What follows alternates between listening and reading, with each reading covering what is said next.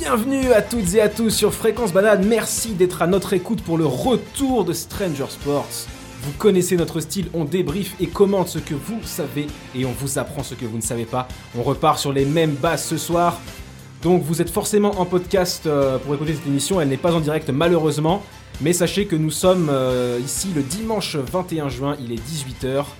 Et c'est un plaisir de pouvoir reprendre le micro pour parler de sport et vous faire découvrir des tas de choses comme ce sera encore le cas ce soir, j'en suis sûr. Vous n'êtes pas sans savoir que le domaine du sport, euh, parce qu'il a pour lui de rassembler la population comme rien au monde, a été fortement impacté par la pandémie de Covid-19. On en parlera en détail avec des chiffres, des anecdotes, mais surtout un grand plaisir avec nos chroniqueurs de génie. Antoine Bonjour, bonjour Bonjour mon pote. Et Hugo Salut les petites bananes Super, super plaisir de vous retrouver les gars, ça fait très plaisir. On va pouvoir enfin euh, reprendre ce qu'on aime et parler euh, de sport comme on en avait l'habitude avant cette période compliquée. On est reparti. On parlera également de ce qui se passe en ce moment même parce que certains championnats de football notamment ont repris avant qu'Hugo nous fasse voyager avec le retour de notre série C'est arrivé loin de chez vous. On n'en dit pas plus pour l'instant, mais vous allez être transporté et surpris, je vous l'assure. Et ensuite c'est Antoine qui nous racontera la silly season de MotoGP et on terminera bien évidemment avec un Stranger Quiz sera, je vous le dis, un très grand cru. Mais avant ça, et pour tous ceux pour qui les examens sont finis et que les vacances commencent enfin, on va célébrer ça en s'écoutant Vacation de The Go-Go's. A tout de suite Bel été sur Fréquence Banane.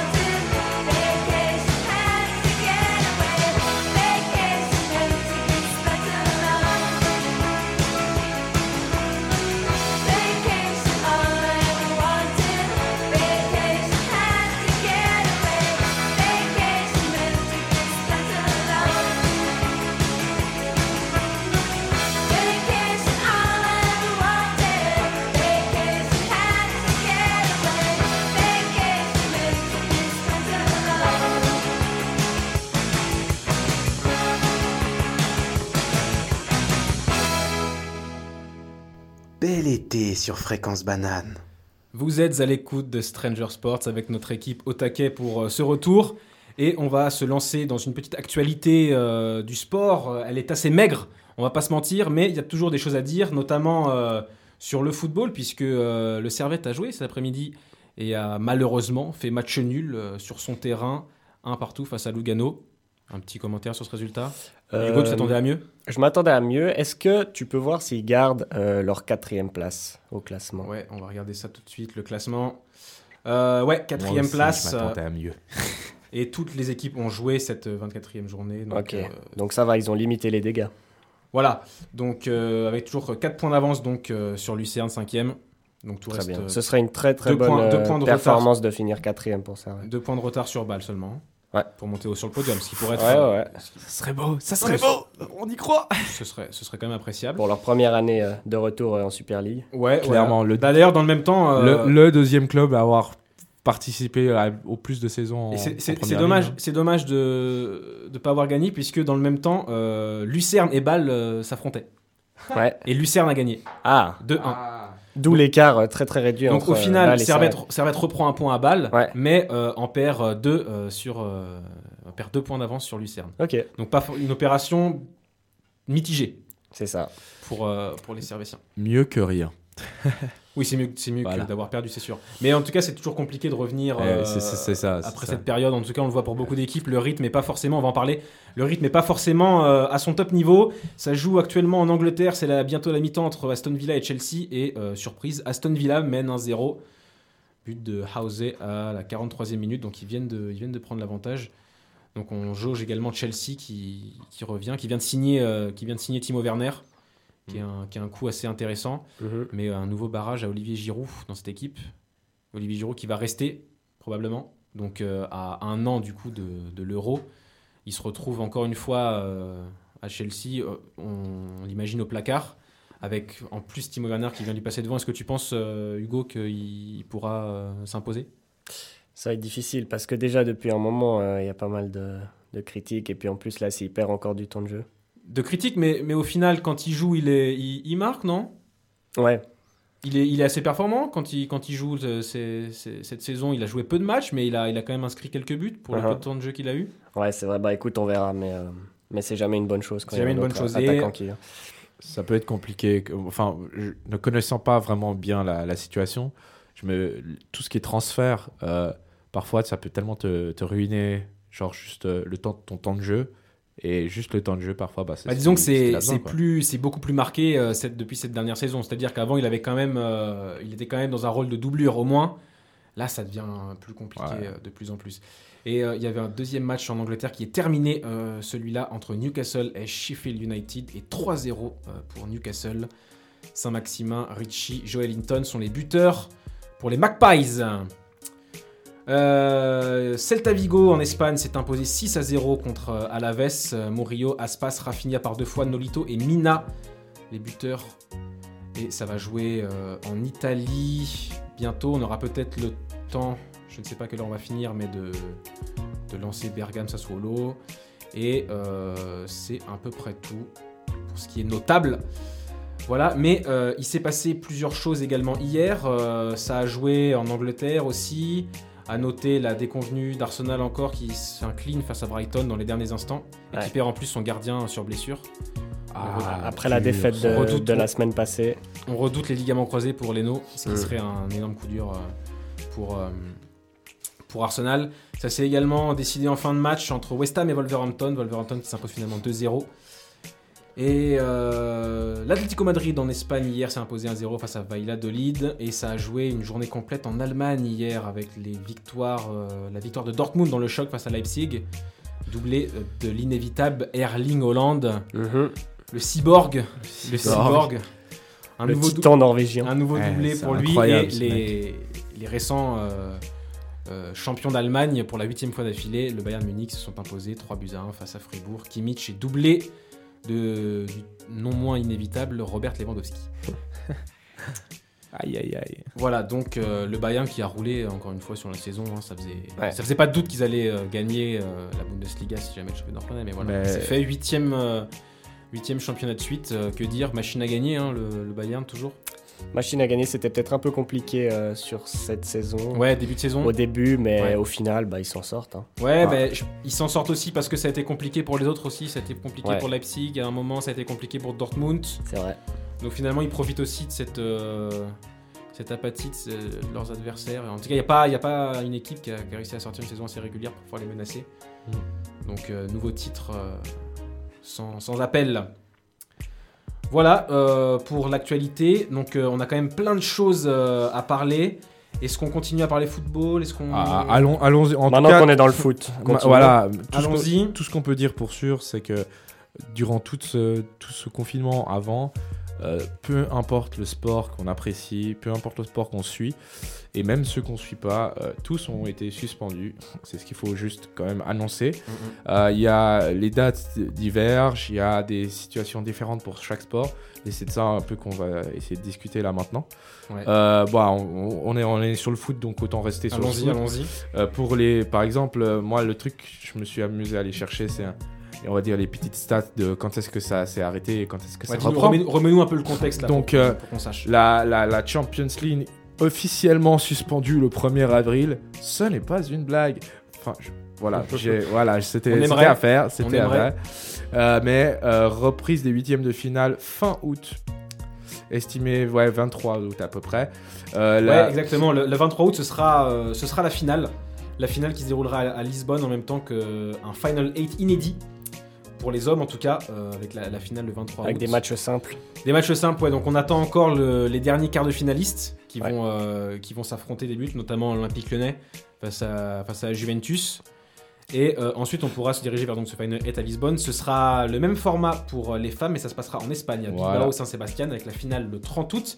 Et l'Europa League, un format similaire euh, dans plusieurs stades d'Allemagne, avec la finale le 21 août à Cologne. Exact. Et moi, le truc, enfin, la chose que j'ai pu, enfin, il y a une citation que j'ai pris qui annonce en fait que de base, les huitièmes devaient commencer, enfin, les qualifications devaient commencer le 23 juin. Elles vont débuter le 8 août.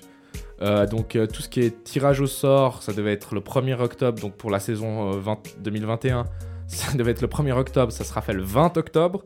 Donc par rapport à ça, à la saison de la 2021, le, le calendrier restera le, même. Ouais, C'est juste les tirages au sort qui sont repoussés ouais. Ils, ont essayé- Donc, ils ont amorti euh, ils, ont, maximum. ils ont quand même bien. Sur ce point-là, la, la FIFA a vraiment bien géré. L'UEFA, l'UEFA. L'UEFA, pardon. L'UEFA, oh, pardon, pardon. Euh, mais même, je pense que la FIFA était aussi euh, derrière un peu pour chapeauter. Pas, pas tout. Ils, ont dû avoir, ils ont dû avoir des discussions c'est, au niveau aussi. Oui, Au oui, niveau, on va dire les aussi des- décisions, c'est l'UEFA qui organise sa compétition, ça y a pas. Mais euh, il y a aussi. D'ailleurs, c'est plus, c'est l'UEFA qui a, qui a envoyé des directives aux différents championnats plutôt que la FIFA. C'est vrai, que- c'est vrai que pour ça, Enfin. on, a, on a plus entendu Séphérine que Jenny Fantino. euh, c'est clair. Durant- ça, ça, je, vrai. je- Durant je- ce ça, je l'accorde que les, les articles RTS Sport. Séphérine parlent qui est le président de l'UEFA et Jenny Fantino le président de la De la FIFA, pour, ouais. Exactement. pour les non-initiés. Mais bon. En ce qui concerne les, les- les ligues, comme je disais, pour les arrêts, euh, les- la première ligue de, de celles que, on va dire qui sont les plus suivies euh, en, Europe, euh, bah, c'était les Suisses le 2 mars. Euh, et la reprise a été, ça, ce fut le 19 juin, heureusement. Euh, en Angleterre, ils ont annoncé ça le 13 mars, ainsi qu'en France aussi le 13 mars, et en, Allemagne avec la Bundesliga. Il y a que l'Angleterre qui a repris le 17 juin et euh, la Bundesliga qui voulait reprendre dès le 16 mai, mais qui a, dû prolonger quand même un peu, parce que voilà, coronavirus. Mais la France a, a décidé que pas de pr- reprise de- d'événements sportifs avant septembre. Le, pre- le Premier ministre a- qui, a, qui a décidé ça. Ouais, alors c'est. euh, Enfin, disons, disons que ça se renvoie la balle pas mal entre euh, le gouvernement et euh, les instances. Là, les dernières enfin, c'est annonces. le Premier ministre qui l'a annoncé, voilà. Et Voilà. ensuite, Mais les dernières annonces, ça a bougé parce que les dernières annonces, c'est à partir donc du 11 juillet. Il me semble les événements sportifs sont réautorisés avec une limite de 5000 personnes. Ouais, ça change tellement vite. Mais ils ont Et quand il même faut, savoir, il faut savoir qu'il y aura euh, évidemment la Ligue 1 qui va reprendre euh, au mois d'août en, euh, en veillant à ne pas euh, chevaucher les compétitions européennes, c'est ce qu'ils ont dit. Ils avaient tablé sur une reprise le 23 août, mais du coup ça tombe le, Le jour de la finale. le jour de la finale des champions, du coup, ils, vont, ils vont sûrement décaler ça. Par contre, il y a les finales de coupe en France, les finales de coupe de la Ligue et de coupe de France qui vont se dérouler fin de juillet, respectivement les 27 pour la coupe de France et le 31 pour la coupe de la Ligue. Euh, et euh, Noël Legrette, qui chapeaute la coupe de France, évidemment, lui espère, euh, le président de la FFF, espère plus de 5000 personnes pour la finale de la coupe de France. En tout cas, voilà, c'est que.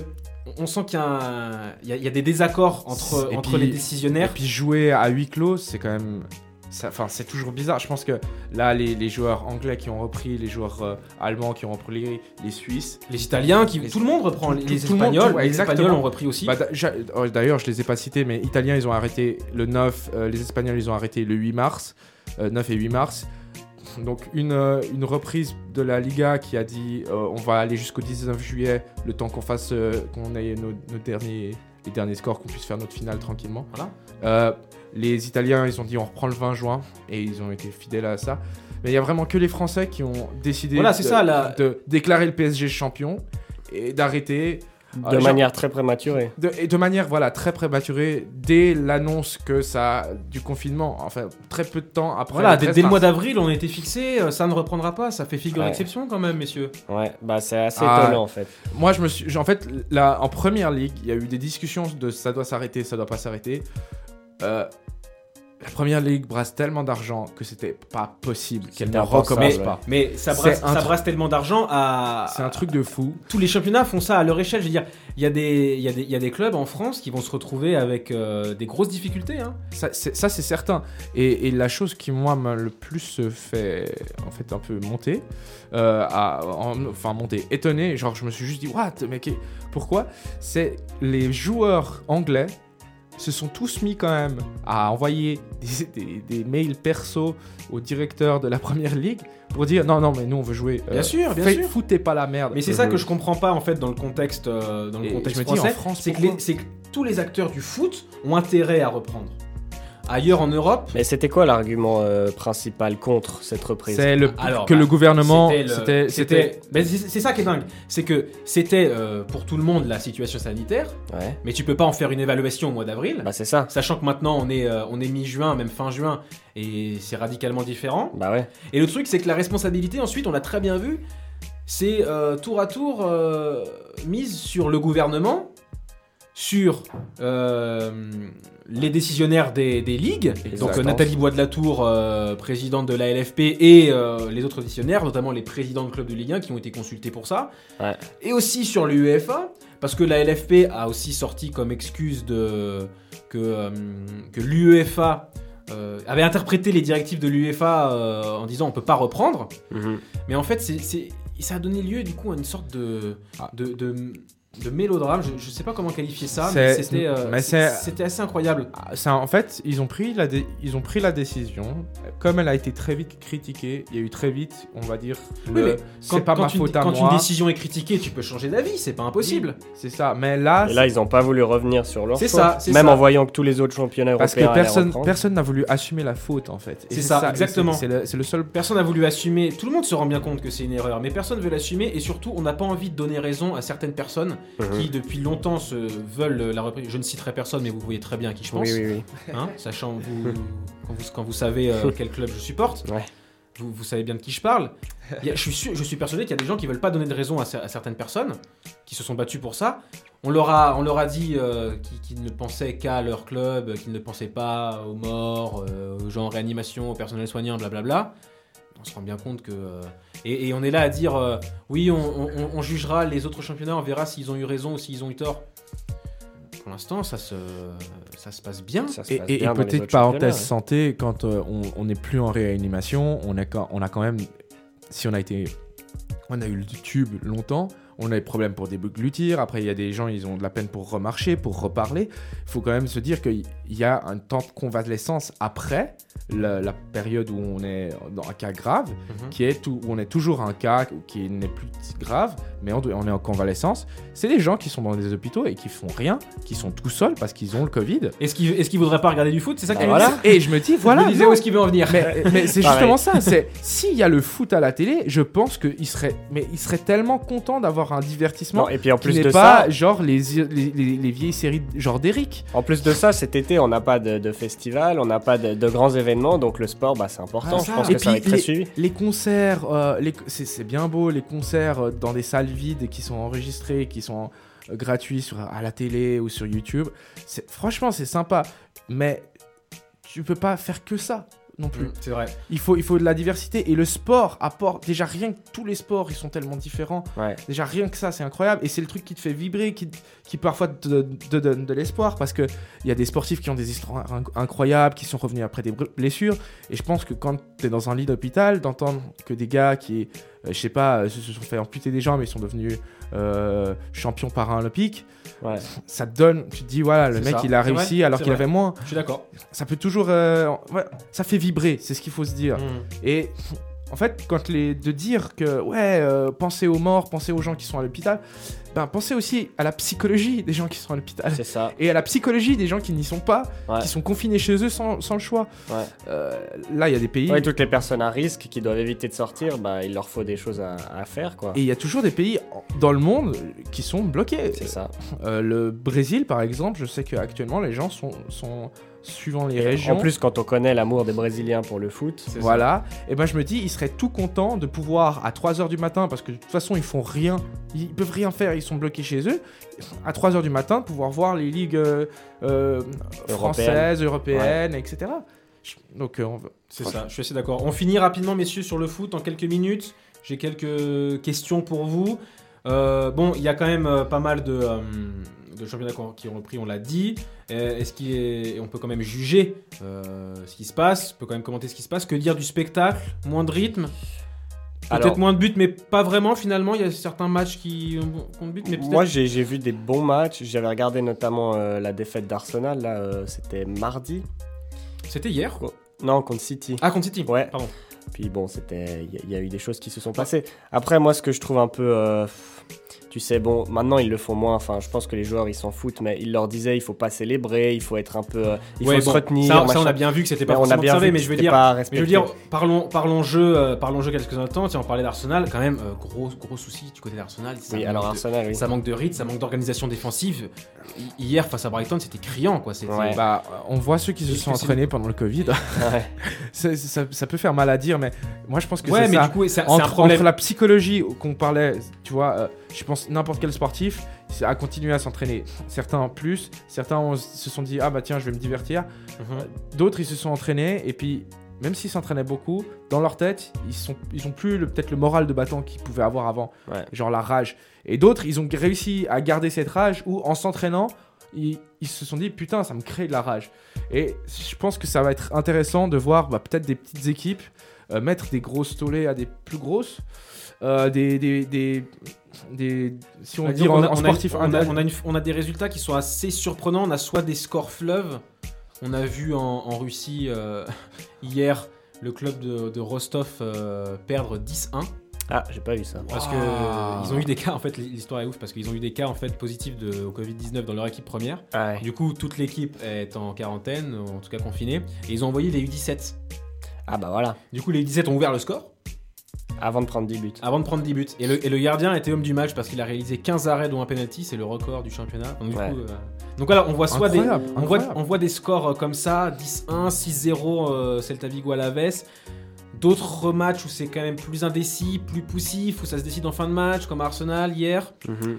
Donc euh, voilà, on, on sent qu'il y a quand même un manque de rythme euh, et, et on a des, des- des matchs. euh, Faut s'attendre à des surprises. Alors, euh, quand on le regarde à la télé, on a l'impression de voir quelque chose avec l'ambiance sonore là. Ouais. c'est assez rigolo, ils mettent, de- ils mettent les bruits de Des supporters là. enregistrements. ouais. Mais Ah, on puis sent. les, les supporters en carton dans certains stades là. Voilà, puis qui sont sur le c'est- c'est sur assez l'écran. drôle. Donc c'est c'est quelque chose de différent. Ouais. J'ai moi j'ai j'ai eu du j'ai été surpris de voir le, le- le niveau euh, le niveau affiché. J'ai quand même été euh, bah, pas déçu parce que euh, ça fait plaisir de revoir du foot et puis quand les deux équipes ont, ont du mal parfois ça donne des matchs assez ouverts. Mais je me dis C'est un peu une version light. c'est c'est compliqué. Mais après est-ce que c'est pas finir à tout prix aussi le championnat parce que c'est important? Ouais. Il y a ça aussi et c'est aussi assez peu dynamique en dehors du terrain. Euh, Il y a certains mercatos qui sont ouverts en France notamment. Mhm. Mais il n'y a pas grande annonce. On parlait de. Timo Werner à Chelsea, c'est la seule exception. Gros transfert, c'est mais est-ce que c'est c'est une conséquence économique, euh, une conséquence du choc Ah économique pour certains c'est clubs sûr, c'est sûr. Et moi je pense qu'il y a même dans des grosses stars, euh, certaines, euh, certains peut-être clubs qui avaient une, une grosse star, une star qui commençait à briller, qui à qui on a fait des propositions un peu Oui. mirobolantes. Et ben le gars il va peut-être demander d'avoir un, une, de pouvoir rester, mais d'avoir plus de thunes. Mhm. On va lui dire bah non, on peut pas se permettre. C'est ça. Et en fait, je me dis, euh, toutes les peut, en fait, on va avoir encore plus de la silly season dont je vais parler plus tard Ouais. euh, en MotoGP. Elle existe là aussi, mais, mais plus avec l'influence, on va dire, économique. Ouais. Et aussi le fait de. Bah, on n'a pas vu les joueurs jouer. Il y a ça aussi.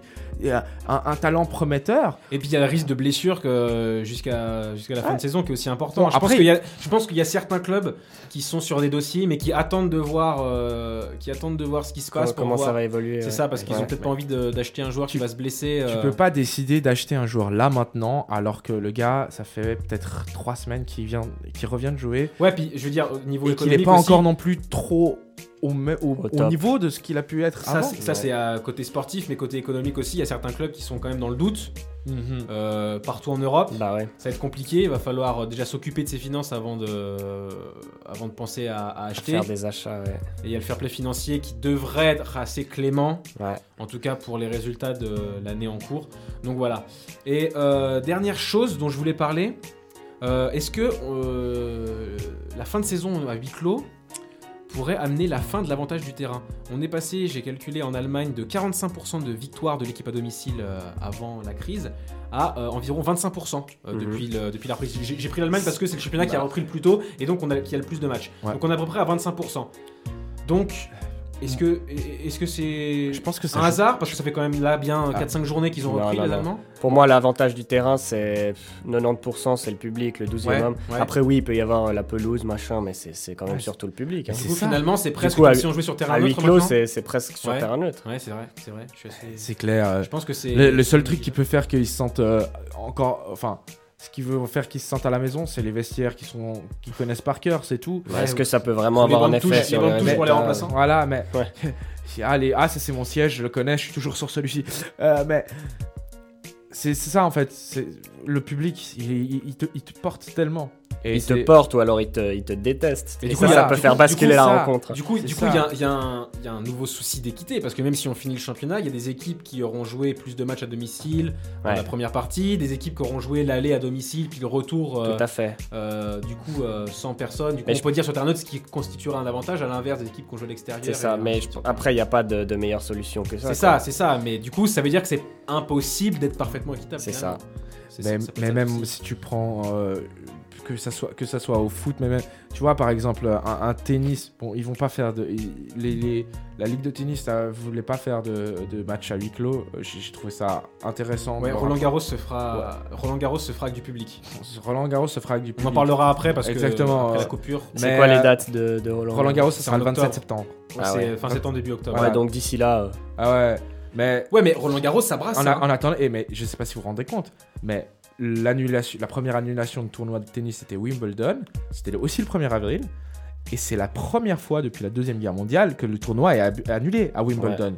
C'est quand même. bah, quand pareil même- pour les Jeux Olympiques. C'est vrai hein. que ça, y a- il y a- c'est- ça a été un- une année de première. Il y a, y a c'est- beaucoup et- de premières fois, euh, notamment depuis la Seconde Guerre mondiale. Exact, exact. Et, et attends, j'ai aussi. Euh, blablabla, c'est quelle Bah, c'est la première fois depuis la Seconde Guerre mondiale, c'est la, la- le Tour de Suisse. Et le, qui Et est le, aussi et le Tour de France qui se fera pas en juillet pour la première fois depuis la Seconde Guerre mondiale. Bref, Voilà. c'est Mais toutes ces anecdotes-là qu'on va vous sortir, plein de chiffres, plein d'anecdotes, plein d'avis de nos deux chroniqueurs euh, Avisé. aiguisés.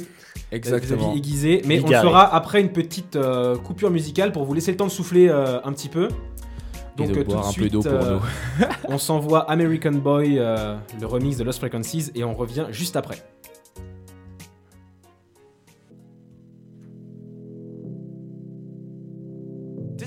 One. This is number one. This is number one champion sound.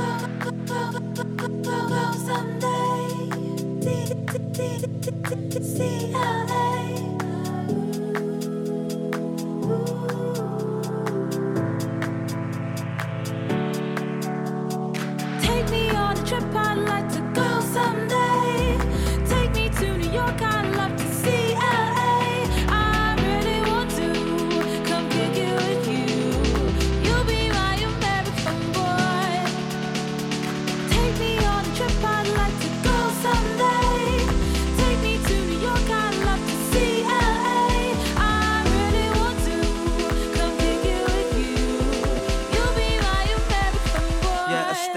about to get down.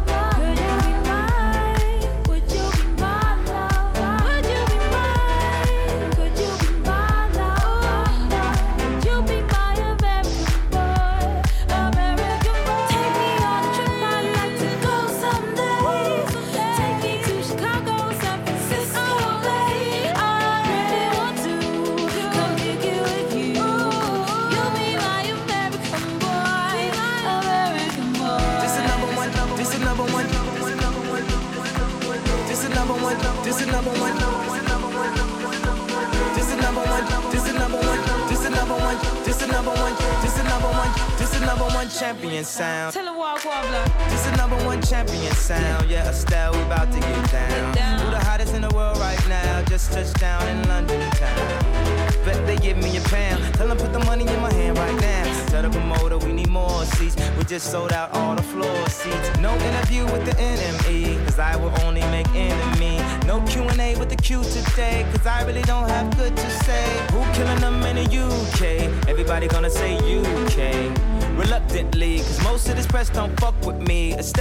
Said, tell me cool down, down. Don't act a fool now, now. Always act a fool, ow, ow. Ain't nothing new now, now. Be crazy, I know what you're thinking. Rapping, I know what you're drinking. Rap singer, chain blinger. Holla at the next chick soon as you're blinking. And I know you ain't into all that. I heard your lyrics, I feel your spirit. But I still talk that cat ass. Cause a lot of wags wanna hear it. And I'm feeling like Mike at his baddest. Like the pips at the gladdest. And I know they love it. So the hell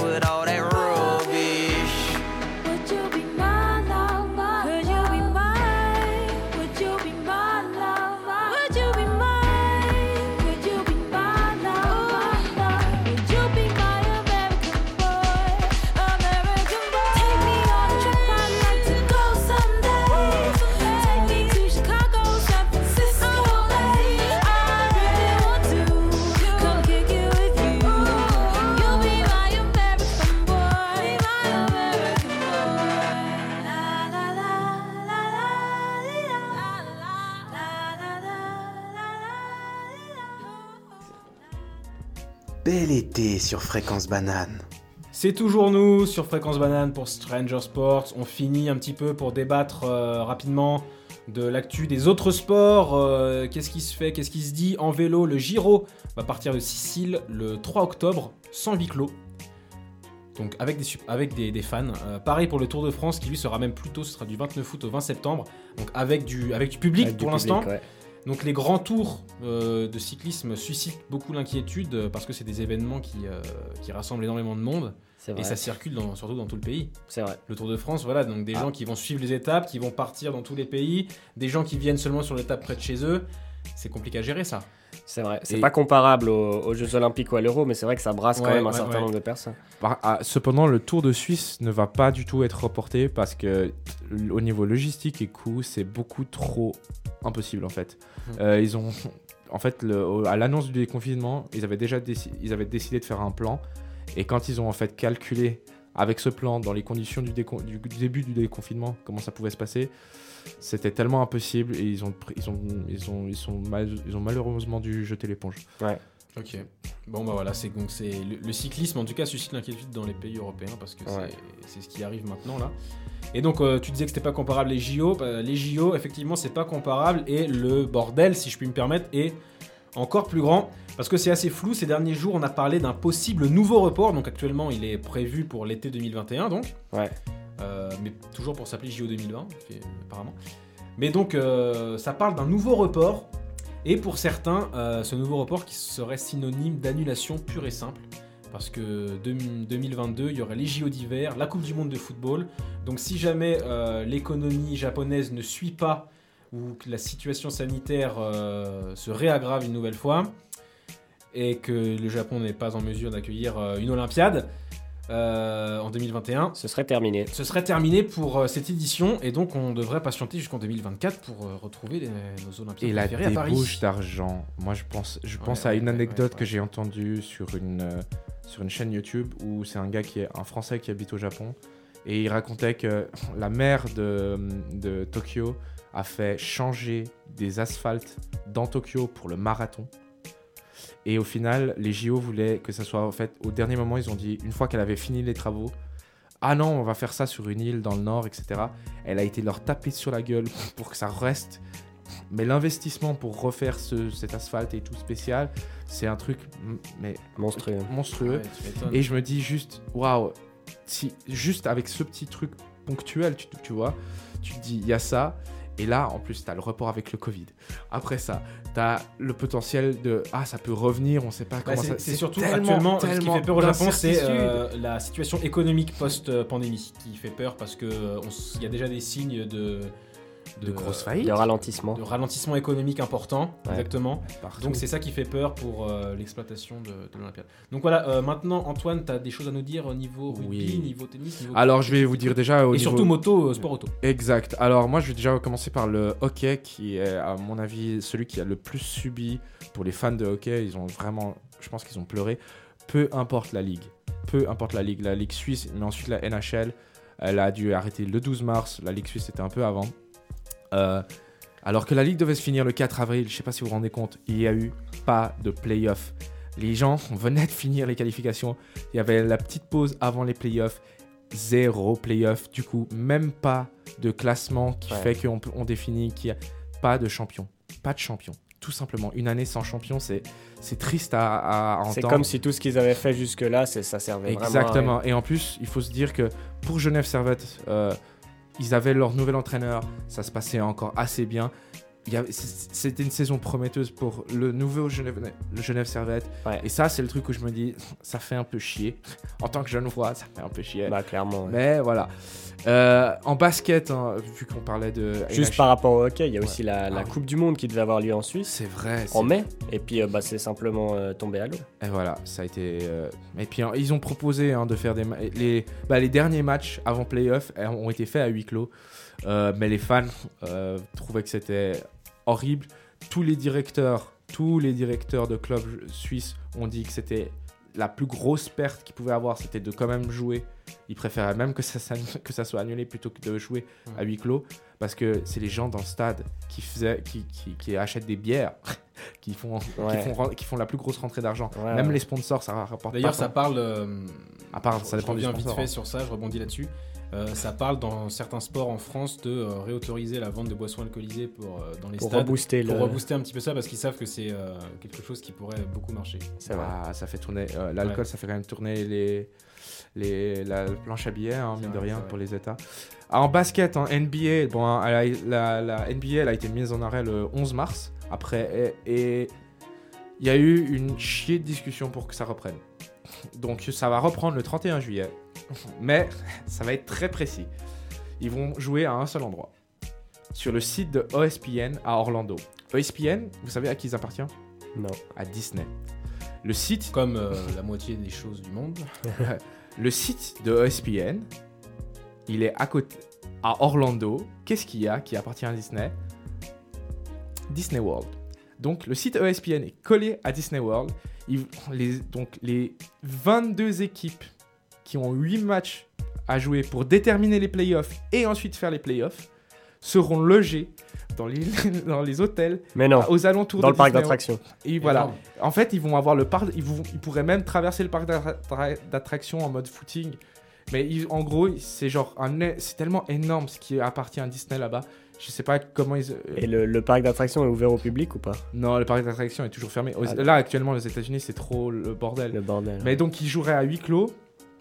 Euh, mais toutes les équipes joueraient sur le même terrain à chaque fois, à chaque Ouais. fois, à chaque fois.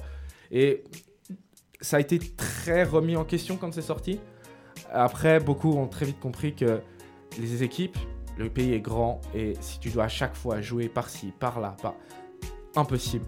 ESPN, ils ont dit voilà, nous, notre- ce sport, il faut qu'il il continue euh, comparé à d'autres sports. Et on va euh, ben, le faire de manière à ce qu'il y ait le moins de trajets. En fait, ils ont pensé ça sur le trajet. Donc, même si les gens sont, oui, les staffs et les équipes sont toutes plus ou moins au même endroit, donc s'il y a un cas, il faudrait vite mettre à part et ça peut vite répondre. Au moins, c'est les joueurs entre eux et eux, en fait, ils vont être un peu, en fait, euh, ensemble Ouais. comme un grand camp de vacances, mais pas forcément voir leur famille. Et ça, C'est le point qui, qui, a, qui a été un peu euh, mis en avant pour dire à ESPN ce que vous faites, c'est de la merde. Mais De toute façon, j'ai envie de aux- dire, Aux États-Unis, ils, ils font tout pour reprendre parce que il faut, il faut. il faut reprendre faut- pour eux et faut je pense qu'ils inventeront euh, Et tout le- ce qu'il faut pour que ça puisse reprendre.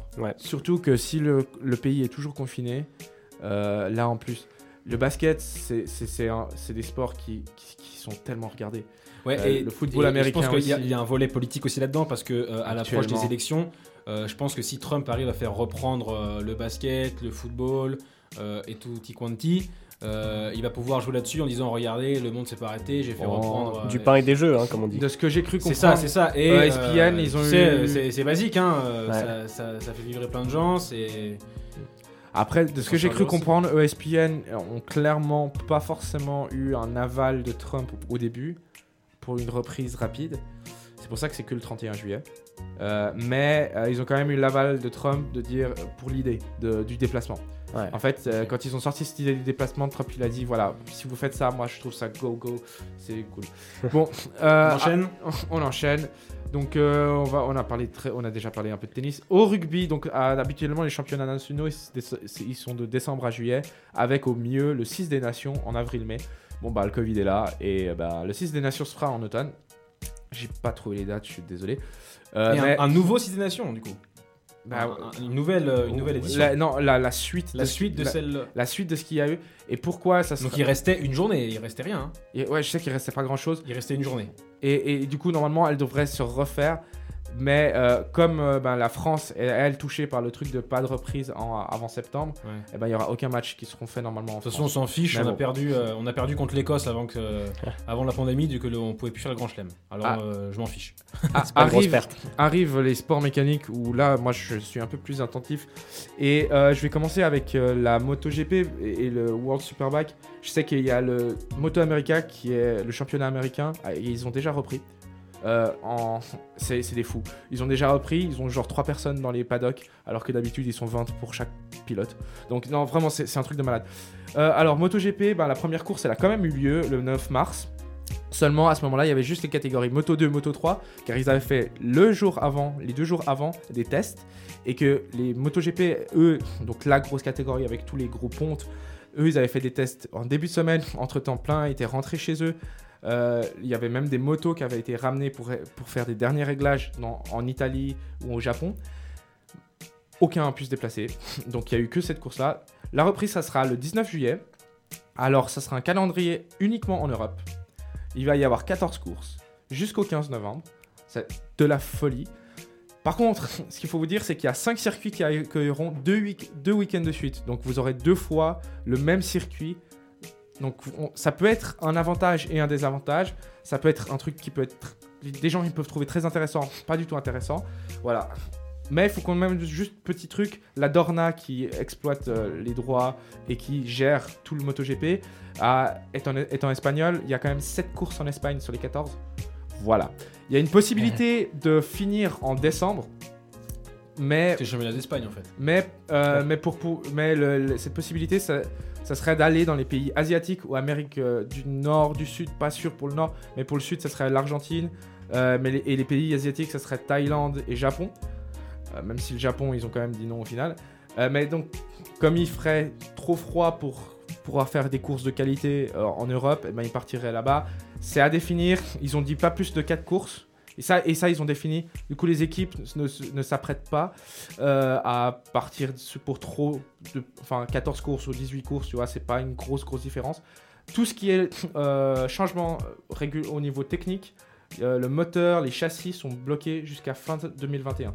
Donc il y aura même, en fait, ils ont pour au niveau pour l'argent, ils ont dit le développement 2021, vous l'oubliez, vous gardez celui de 2020 et vous améliorez un petit peu comme vous pouvez pour 2021. Et c'est tout.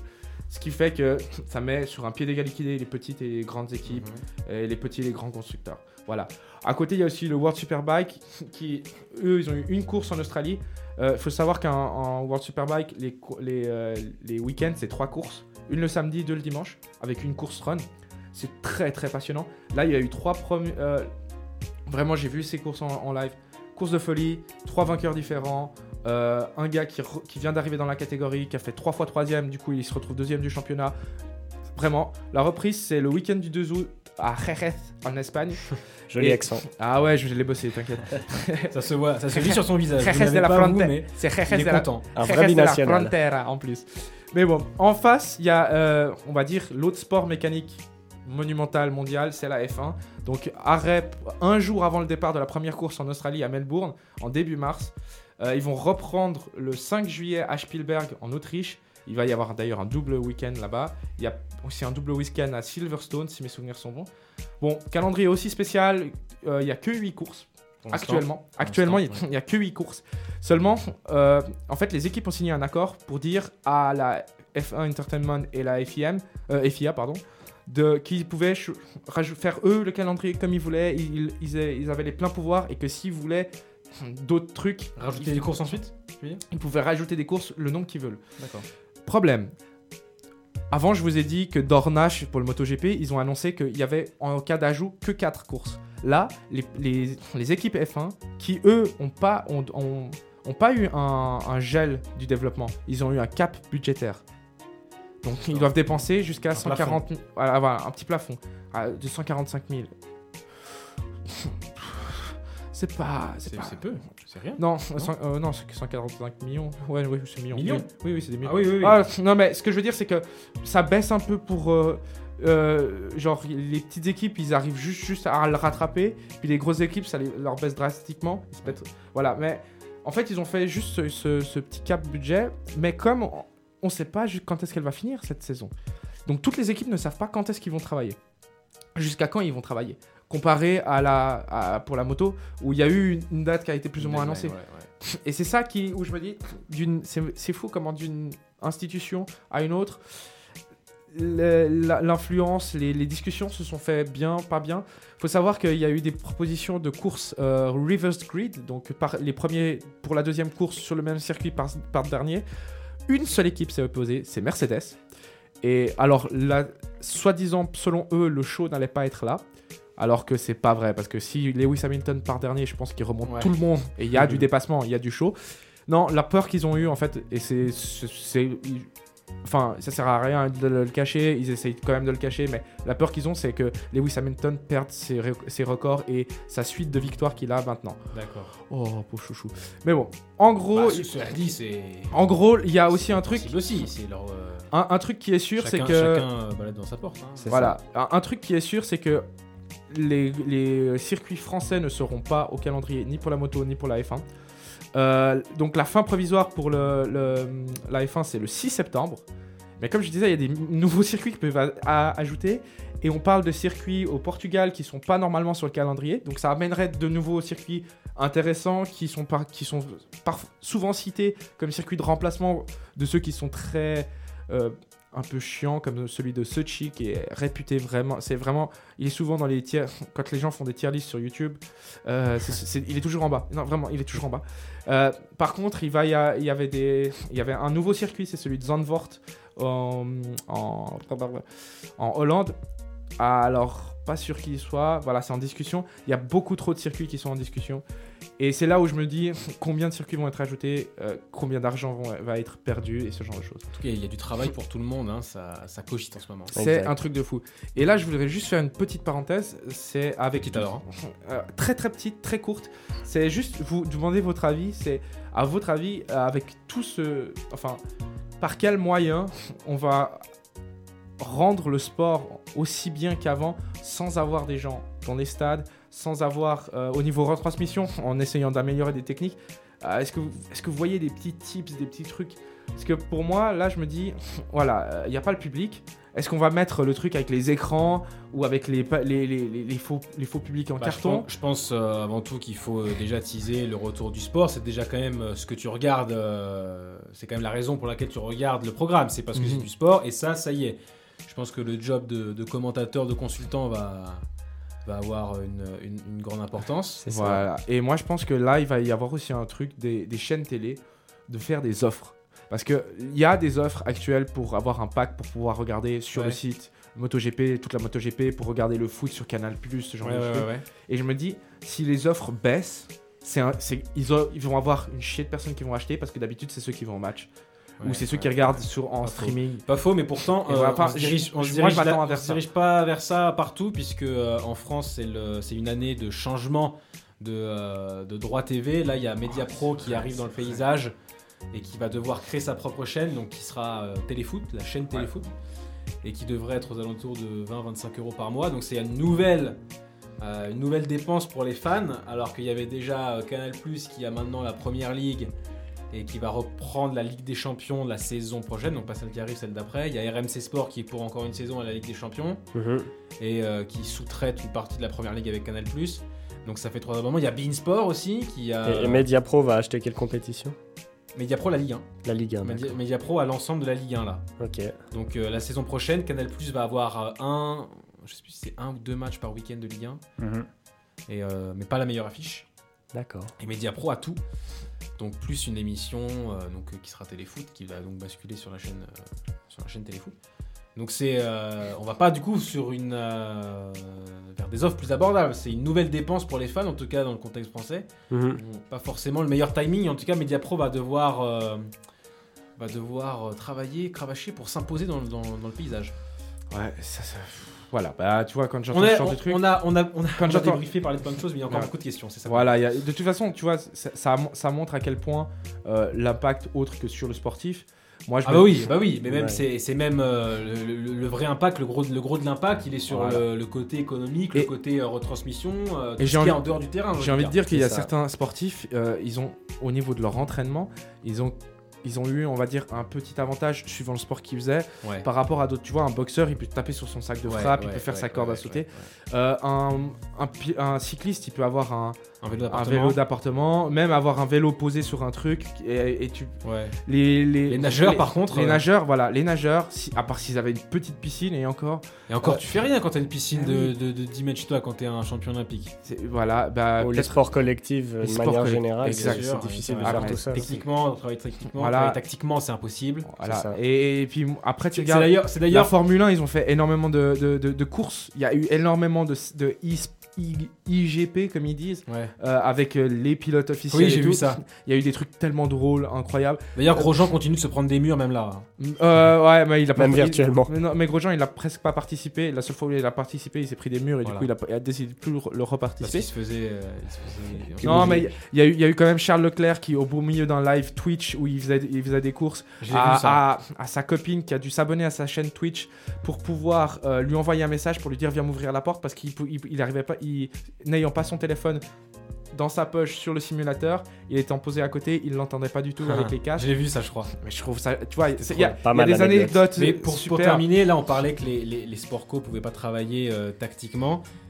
Et c'est, on a vu, c'est ce qui a manqué, euh, c'est ce qui a manqué sur, sur la prise Sur le- du foot. C'est ça. Parce que moi, je pense que c'est ce qui peut manquer. Physiquement, il y, a- il y a eu, il y a eu quelques ratés, il y a eu quelques problèmes, mais ça, euh, j'ai envie de dire, c'est euh, normal et euh, c'était pas le plus criant ou en tout cas pas le plus euh, handicapant C'est ça. pour les équipes. Par contre, tactiquement, euh, Ouais. Ah, c'est ça qu'ils ont je, pas je pu reviens bosser, sur Arsenal, mais l'animation défensive d'Arsenal, c'était affligeant. quoi. clairement. Bah, je, affligeant. je, je- je suis très curieux de voir la NBA comment ça va Ouais, être, ouais. tu vois. Oui, parce que là, c'est je suis très curieux de voir aussi euh, même le football les- américain. le football américain, la, la- les Formule 1 quand ils font les changements au stand, ah, s'il va y avoir des plus d'erreurs qu'avant, tu vois. Mm, mm, mm. Pour la moto, euh, bah, en fait, c'est vraiment les préparations, comment ils se préparent pour un, un, un- un week-end. En général, quand tu fais des essais, tu améliores ta moto, bah, de pas pouvoir toucher cette moto. Ouais, c'est vrai, c'est vrai. Ça va vers, Ça va très. ça va ça créer, être- ça va créer beaucoup de problèmes, mais euh, ce sera quand même, ce sera intéressant. Mais je pense que ça va créer même de l'animation. Ce sera Et ça, intéressant peut, ça peut créer des coups d'éclat. Parce que le, des équipes, peut-être, comme on disait avant pour le foot, euh, des, des- ou des sportifs, on va dire, qui sont pas forcément sur le haut du, du- du tapis, ben, peuvent tout d'un coup faire un coup d'éclat et ça peut être beau. Et voilà. Et je pense qu'on je pense qu'on va finir là-dessus. C'était un gros morceau parce qu'il y avait beaucoup de choses à dire, Et beaucoup Comme- de temps comme- qu'on avait. ouais. comme, comme vous vous en doutez. Donc euh, voilà, euh, c'est terminé pour ce volet actualité débat sur euh, les conséquences de la pandémie de Covid-19. On s'écoute tout de suite The Kids Aren't Alright de The Offsprings et on revient pour le retour de C'est arrivé loin de chez vous avec Hugo. A tout de suite les amis.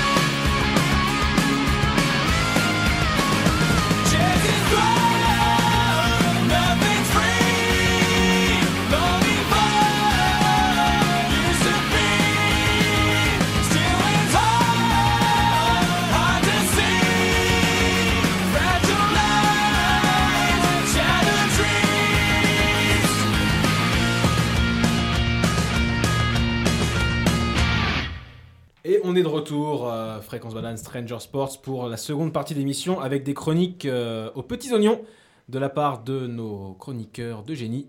Et on se lance tout de suite avec euh, C'est arrivé loin de chez vous. Hugo, c'est à toi, dis-nous tout. Et oui, aujourd'hui dans la chronique C'est arrivé loin de chez vous, on va partir pour un tout petit état de l'Himalaya, au nom rigolo, aux traditions méconnues et au drapeau ultra badass. J'ai nommé le Bhoutan. Alors, avant de vous présenter le sport national bhoutanais, j'aimerais prendre un peu de temps pour parler du pays en général, parce que c'est vraiment un endroit à part. Je sais qu'on n'est pas dans une émission de culture ou de géographie, mais là vraiment, ça vaut la peine. Alors accrochez-vous bien au part, au royaume du Druk. Le truc. Le Druk.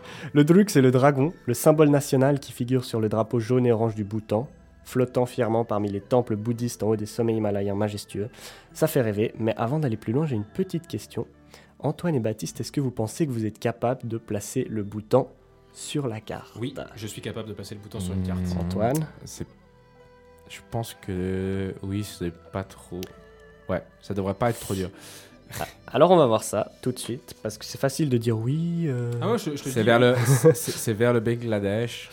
Alors, je vais voir si vous êtes des vrais connaisseurs. J'ai amené deux cartes vierges euh, de l'Asie au studio et je vais la montrer à nos deux poteaux qui vont devoir placer le bouton. Donc, je vais vous donner une carte à chacun. Vous allez devoir entourer le bon pays sans tricher.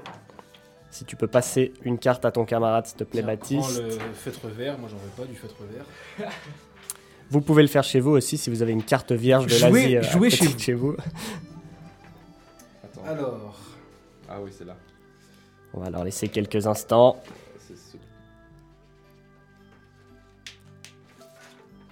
Baptiste a déjà terminé. Et Alors franchement les gars, qu'on- on a tous les deux bons, hein. vous avez tous les deux bons. Félicitations. Eh oui, mais oui. Vous Eh, êtes prêts à vous Capitale envoyer du bouton, Team Fou. Team Fou. Bah alors ça c'est Euh, tout bonus. C'est juste aussi. Moi, j'ai envie juste de dire un truc, c'est le Bhoutan. euh, je sais pas pourquoi j'avais retenu, je sais pas comment j'ai fait pour retenir que c'était un tout petit pays, alors que dans le nom du Bhoutan, j'ai l'impression que ça fait un truc genre gros pays imposant. Je sais Ouais, pas pourquoi. alors que pas du tout. Mais franchement bien joué. Dis-nous en plus, euh, Hugo. Bien joué, c'était pas évident de, de le trouver parce que comme tu as dit c'est un tout petit pays, peu peuplé. Est-ce que vous l'avez trouvé chez vous? Est-ce que vous l'avez trouvé chez vous? Dites-nous. Dites-nous, dites-le nous, euh, je ne sais pas comment, mais Dans, dites-le nous. dans- les commentaires du podcast. C'est ça. Donc voilà, petit pays avec la capitale Thimphu, tu l'as dit, qui compte euh, 80 000 habitants, donc c'est comme euh, Lucerne à peu près, c'est pas une mégapole. Et puis au-delà de ça, le Bhoutan, c'est quand même un état relativement fermé, euh, puisque pour le visiter en tant que touriste, ce que j'aimerais beaucoup faire, euh, il faut demander un visa, ensuite on est obligatoirement avec un guide et on doit payer un forfait de 250 dollars par jour pour l'hôtel, le repas, la voiture avec chauffeur et le guide, donc euh, tout compris.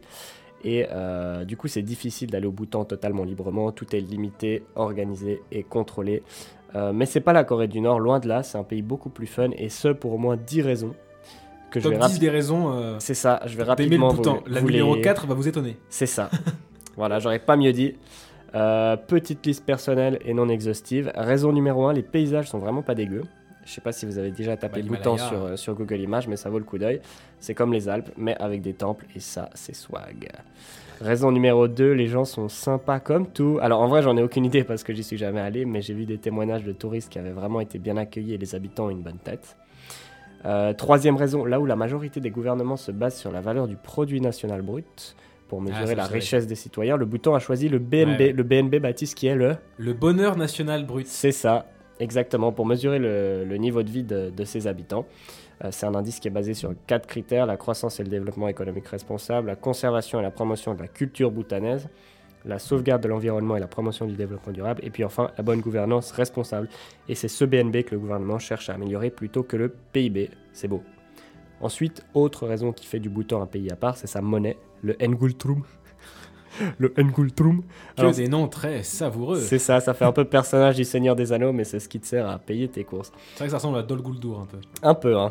Raison numéro 5, le Druk. Le truc. Rien à ajouter, ce mot fait directement son entrée dans mon top 3 des mots. Et clairement, moi, c'est, je pense que c'est mon drapeau Avec de pays Kabaddi. préféré. Avec Kabaddi. Je pense que c'est mon drapeau de pays préféré. Le, Oui, le bouton. très, très Avec joli le- avec drapeau. le beau truc. Et puis très très joli mot, ce Druk.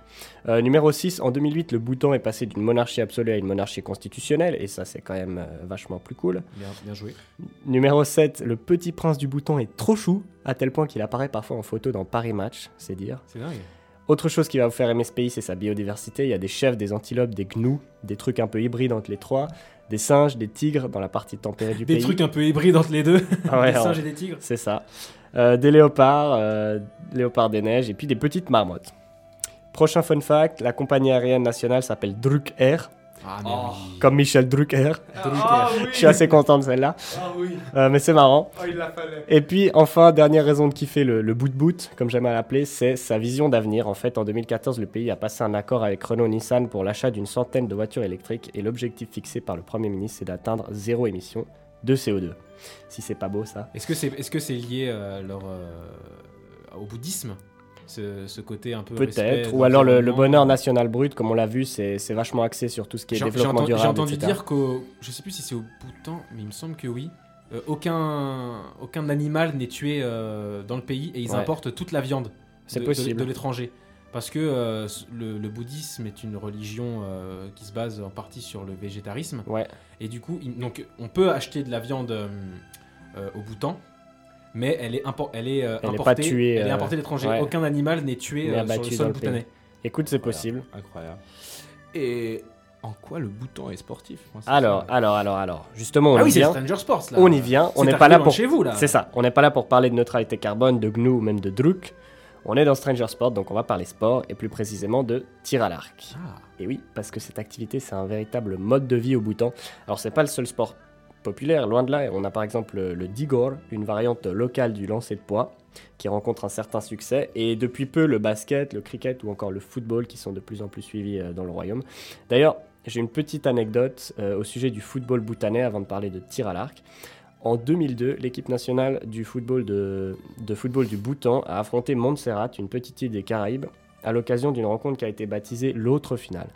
Pourquoi? Parce que ce match a eu lieu le même jour que la finale de la Coupe du Monde Brésil-Allemagne, sauf qu'au lieu d'opposer les deux meilleures nations du foot, elle opposait les pires. Les pires. Et Les oui. pires. Parce qu'à l'époque, le Bhoutan et Montserrat étaient les deux équipes les moins bien classées du monde au classement FIFA. Dingue. Et cette euh, finale parallèle donc s'est déroulée au stade national de Changlimtong à Thimphu et le Bhoutan l'a emporté 4-0. Bravo. Peut-être qu'il y a un petit avantage du terrain puisque le terrain est situé à 2500 mètres d'altitude. Euh, L'équipe locale est quand même un petit peu Ouais, favorisée, j'imagine. Ils doivent pas avoir l'habitude là. C'est ça.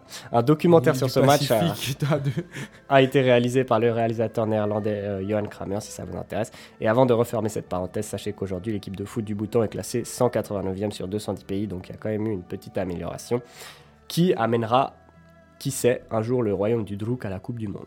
Ouais. Mais si Déjà, le- on va essayer la Coupe d'Asie. c'est ça. Une chose après l'autre. Et si le Bhoutan n'est pas encore une terre du ballon rond, c'est sans aucun doute une terre d'archers. C'est ce qu'on va parler euh, maintenant, le tir à l'arc. Des compétitions de tir à l'arc ont lieu très régulièrement dans plusieurs villages du pays, euh, mais seulement pendant des jours qui sont considérés comme de bon augure. Donc il y a un aspect un peu mystique ou religieux. D'ailleurs, dans les légendes bhoutanaises, les arcs et les flèches servent à chasser et détruire les démons et autres esprits maléfiques. D'où vient cet amour pour le tir à l'arc? En fait, cette discipline a été popularisée par le premier roi du Bhoutan, dont je vais pas me risquer à prononcer le nom, et qui a véritablement lancé ce sport dans le pays. Voldemort C'est un peu plus compliqué à prononcer. Euh, qui a euh, véritablement lancé ce sport dans, dans le pays au début du XXe siècle. Et puis ensuite, bah, ça a continué à prospérer au fil des décennies sous le patronage de la monarchie. Leur tir à l'arc ressemble pas tout à fait au nôtre ou à celui qu'on pratique aux Jeux Olympiques. Déjà, les arcs sont pas modernes et sophistiqués, c'est des arcs très traditionnels qui demandent donc une toute autre technique pour viser et tirer. Et ensuite, le placement des cibles est différent que dans les standards olympiques, puisqu'on a deux cibles euh, placées face à face, à plus de 100 mètres de distance l'une de l'autre, et les deux équipes se placent d'un côté ou de l'autre du terrain et visent la cible opposée. Ces équipes sont composées chacune de 11 tireurs vêtus de costumes traditionnels qui vont devoir atteindre le plus de fois possible le centre de leur cible. Et quand l'objectif est touché, les joueurs se mettent en général à danser ou à chanter, c'est leur façon de, de célébrer. Et à la fin du match, l'équipe gagnante doit réaliser un petit numéro rituel de danse et de chant différent de celui que doivent faire les perdants. Donc il y a un aspect très spectacle, entre guillemets, qui joue un rôle, je pense, dans la popularité de ce sport au bout de temps. Et en plus de ça, c'est un événement qui a l'air super social. J'ai regardé plusieurs vidéos et on voit vraiment que les gens du village se retrouvent autour du terrain. C'est un peu l'événement. Euh, ce qui m'a fait rire aussi, c'est que les joueurs et les spectateurs essayent constamment de distraire les tireurs adverses, notamment en se foutant de leur gueule.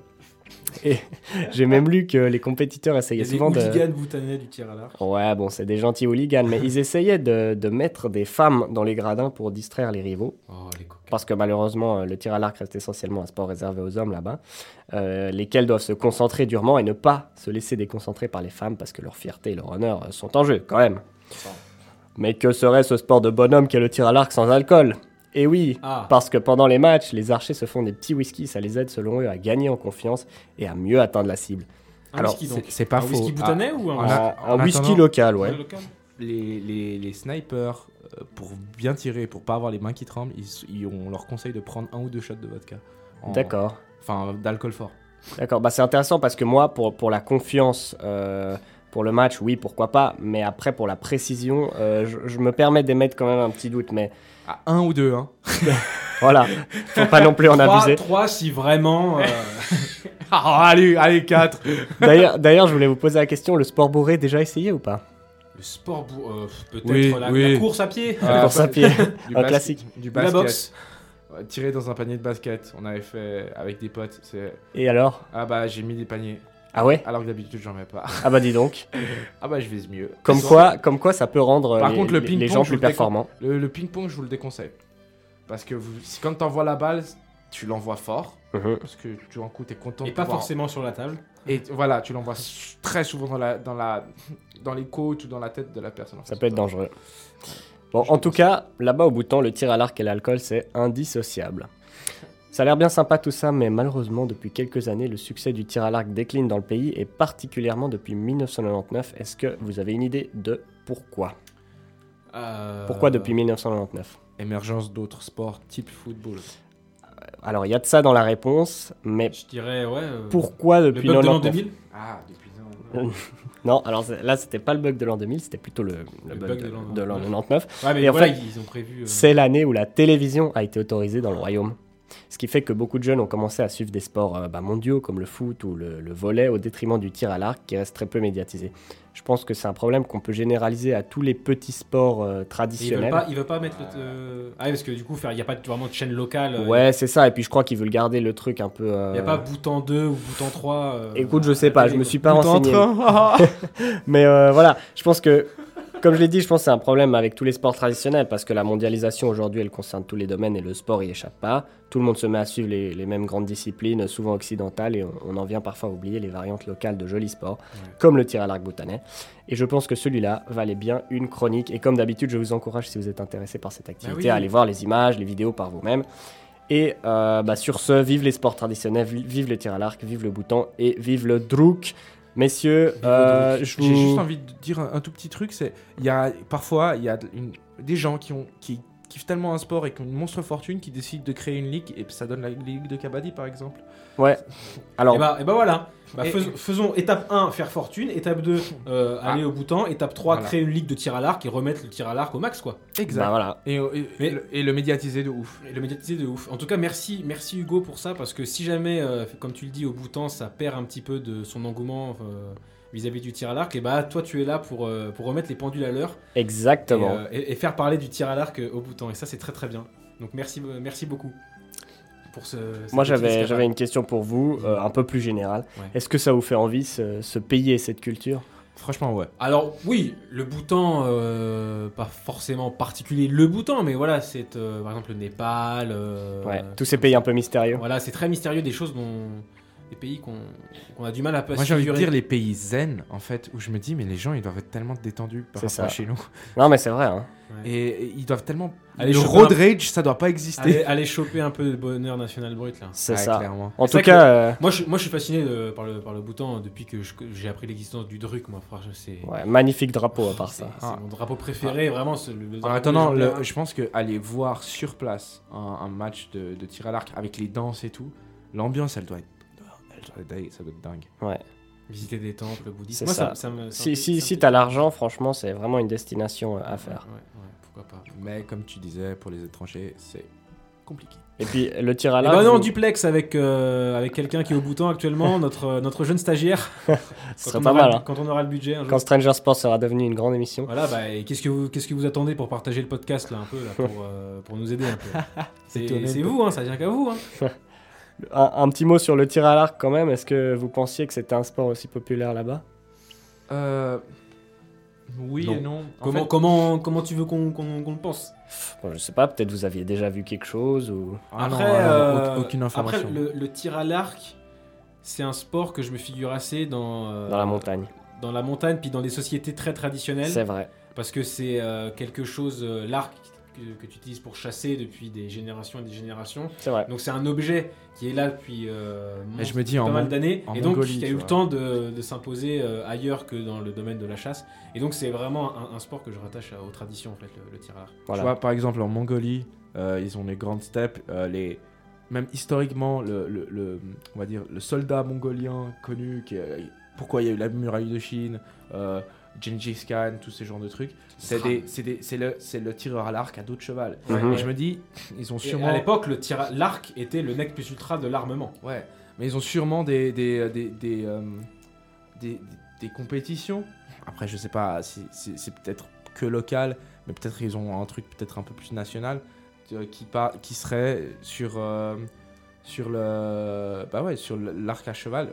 Je, sais, je connais pas la Mongolie, tu vois, mais je me dis ça doit sûrement il doit sûrement y avoir aussi euh, dans des trucs euh, qui ont une énorme histoire avec ça. Mhm. Euh, donc pas étonné que ça soit le tir à l'arc Ouais. mais je l'aurais pas deviné, tu vois. Voilà, Ouais. plus, c'est plus comme ça. Je l'aurais jamais mis mon doigt dessus, mais comme le disent comme ça, je me dis ah ouais, ça fait sens. Je vois, je vois. Il a résumé ma pensée. euh. C'est ça. Bah, il a résumé la mienne aussi avant de faire cette chronique. en fait. magnifique, magnifique. Bah, magnifique, euh, on finit là-dessus pour le, le tir à l'arc au bouton. Merci Hugo pour, euh, pour ce petit voyage. C'était très plaisir avec la petite musique derrière qui C'est était ça. très très apaisante. Très zen. exact. Et euh, on va vous proposer une autre musique qui sera plus ou moins apaisante à vous d'en d'en juger. Ce sera Hypnotized. Et on se retrouve juste après avec Antoine pour la silly season de MotoGP. À tout de suite.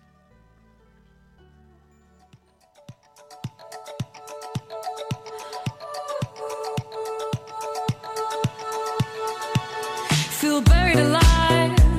This city is airtight. Suffocating, lonely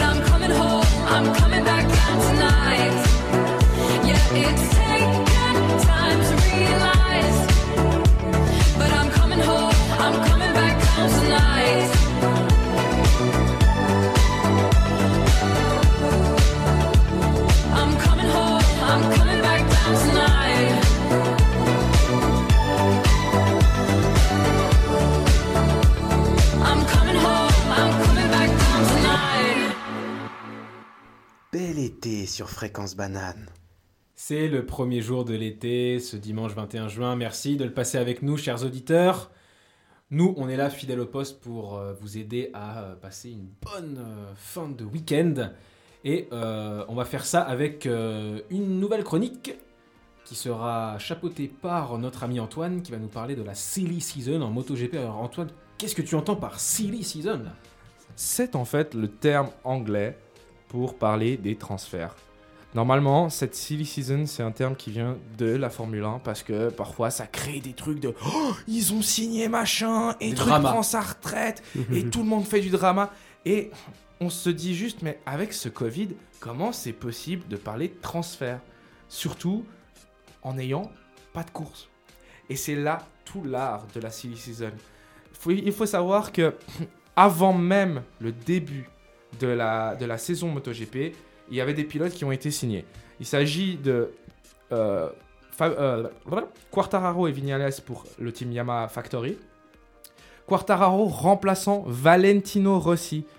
Ou Valentino Rossi, le plus grand pilote actuel qui est toujours en, en moto, qui a 40 ans, 40 ans, fait des top 5.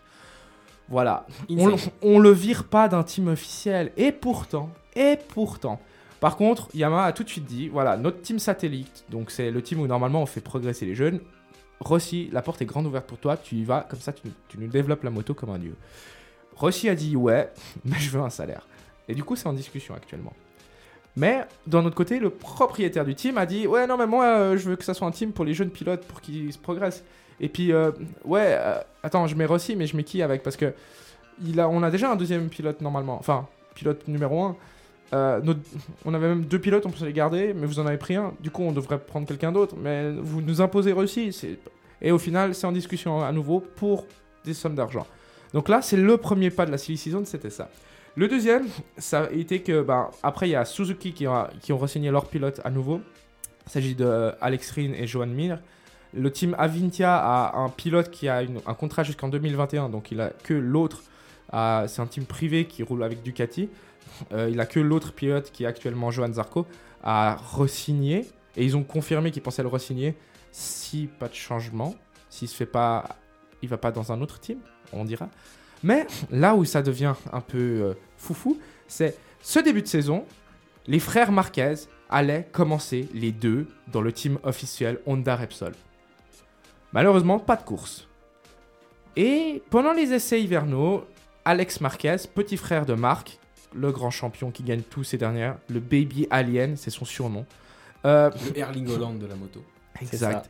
Et ben, il, il, il, il a, il, y a, il y a eu des trucs de. Ah, le directeur euh, de, de, de, de chez Honda Racing, euh, non, Honda Repsol Racing, donc le, le team, euh, s'appelle Alberto Puig, mais ça s'écrit Puig si jamais. je sais, suis- j'ai toujours fait cette. euh, j'ai jamais fait le lien jusqu'à très récemment entre Ah ouais. ce que disaient les, les, les commentateurs et ce que je lisais dans la presse. C'est pour ça que Il je y a suis. un jeune du Barça qui, qui a le nom de famille. Voilà. Et, et ce qu'il faut se dire, c'est que lui a dit Mais moi, en fait, je prendrais bien un autre pilote que Alex Marquez. Mm. Donc là, actuellement, il est en train de se mettre à dos le clan Marquez. Mais en faisant ça, il ouvre toute une cascade de potentiels changements dans des- d'autres teams. Le team satellite Honda, il a dit Ah, ben moi, je mettrais bien Marc Marquez dedans. Le team satellite Honda, il a deux pilotes qui sont là depuis trois saisons. Ça s'agit, et même pour plus pour un des deux, il s'agit de Carl Crutchlow, un anglais, et Takashi Nakagami, un japonais. Et Pas africain. les, Ja- les japonais, ben Honda aimerait bien garder un japonais. Ça, c'est sûr. Ah oui. Mais ce serait potentiellement, si on va dire euh, Alex Marquez vient chez le team LCR Honda, donc le team satellite, ils pourraient, ils vont, ils vont virer qui? Crutchlow qui est un peu vieux, mais qui, qui développe très bien la moto, mais qui pense peut-être partir à la retraite d'ici une ou deux saisons, mais qui coûte pas si cher que ça. Takashi Nakagami, que les Japonais de Honda veulent absolument, mais que les gens du team sont là, oui, mais s'il n'a pas forcément de, de résultats, mais là, il n'y a pas de résultats à montrer, donc on peut pas savoir. Là, D'un- ils, ils peuvent nous prendre nous trois, là. hein. D'un- Euh, ah ouais. D'un autre À côté, d'un euh, autre côté, qui viendrait à la place de, de Alex Marquez? Ah, il s'agirait de Paul Espargaro, actuellement titulaire et faire de lance de l'équipe KTM qui développe cette moto depuis presque le début de, de, de KTM en MotoGP, qui serait, qui refuserait, il pas une place dans le meilleur team qui gagne le championnat pilote et constructeur et des teams depuis 4 ans. On peut pas refuser. Donc ils seraient de toute façon intéressés.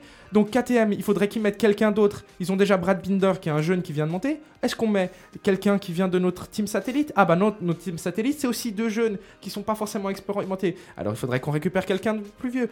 D'un autre côté, il y a, euh, il y a chez Ducati, chez Ducati, il y a de Andrea Dovizioso qui est pas sûr de vouloir rester. Andrea Dovizioso, ça fait trois ans de suite qu'il est vice-champion du monde avec cette Ducati.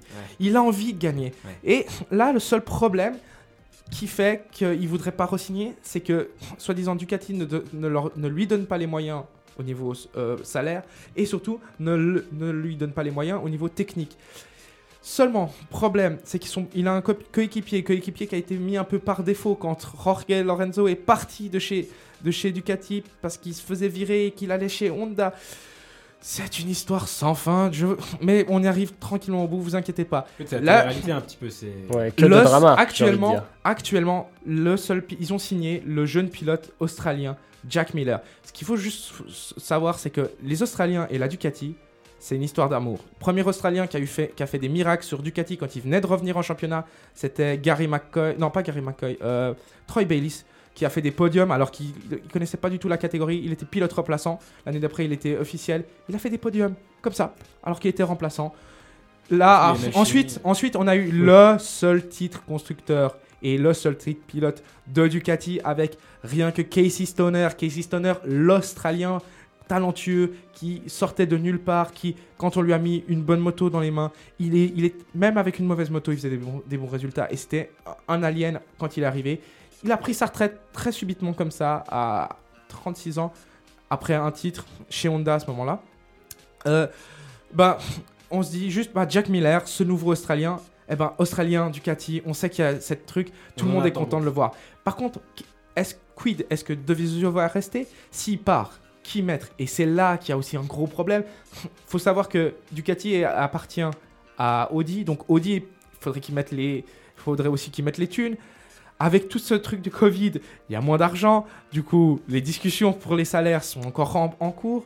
Après, dans le team satellite de Ducati, qui est-ce qu'on met? Est-ce qu'on ferait pas monter Zarco qui vient du team non, euh, non officiel du euh, satellite de Ducati chez Avintia, le fameux Avintia dont je vous parlais avant Est-ce qu'on ferait pas monter directement chez Ducati officiel sans avoir jamais vu une seule course de Zarco sur une Ducati?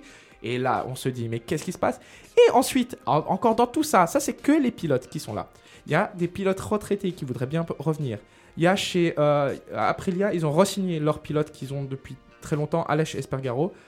Par contre, qui est le grand frère de Paul Espargaro, petite note. Par contre, ils ont officiellement, ils avaient un deuxième pilote, Andrea Iannone. Andrea Iannone, il a une histoire de fou. C'est, il a bouffé de la, il a mangé de la viande en Thaïlande.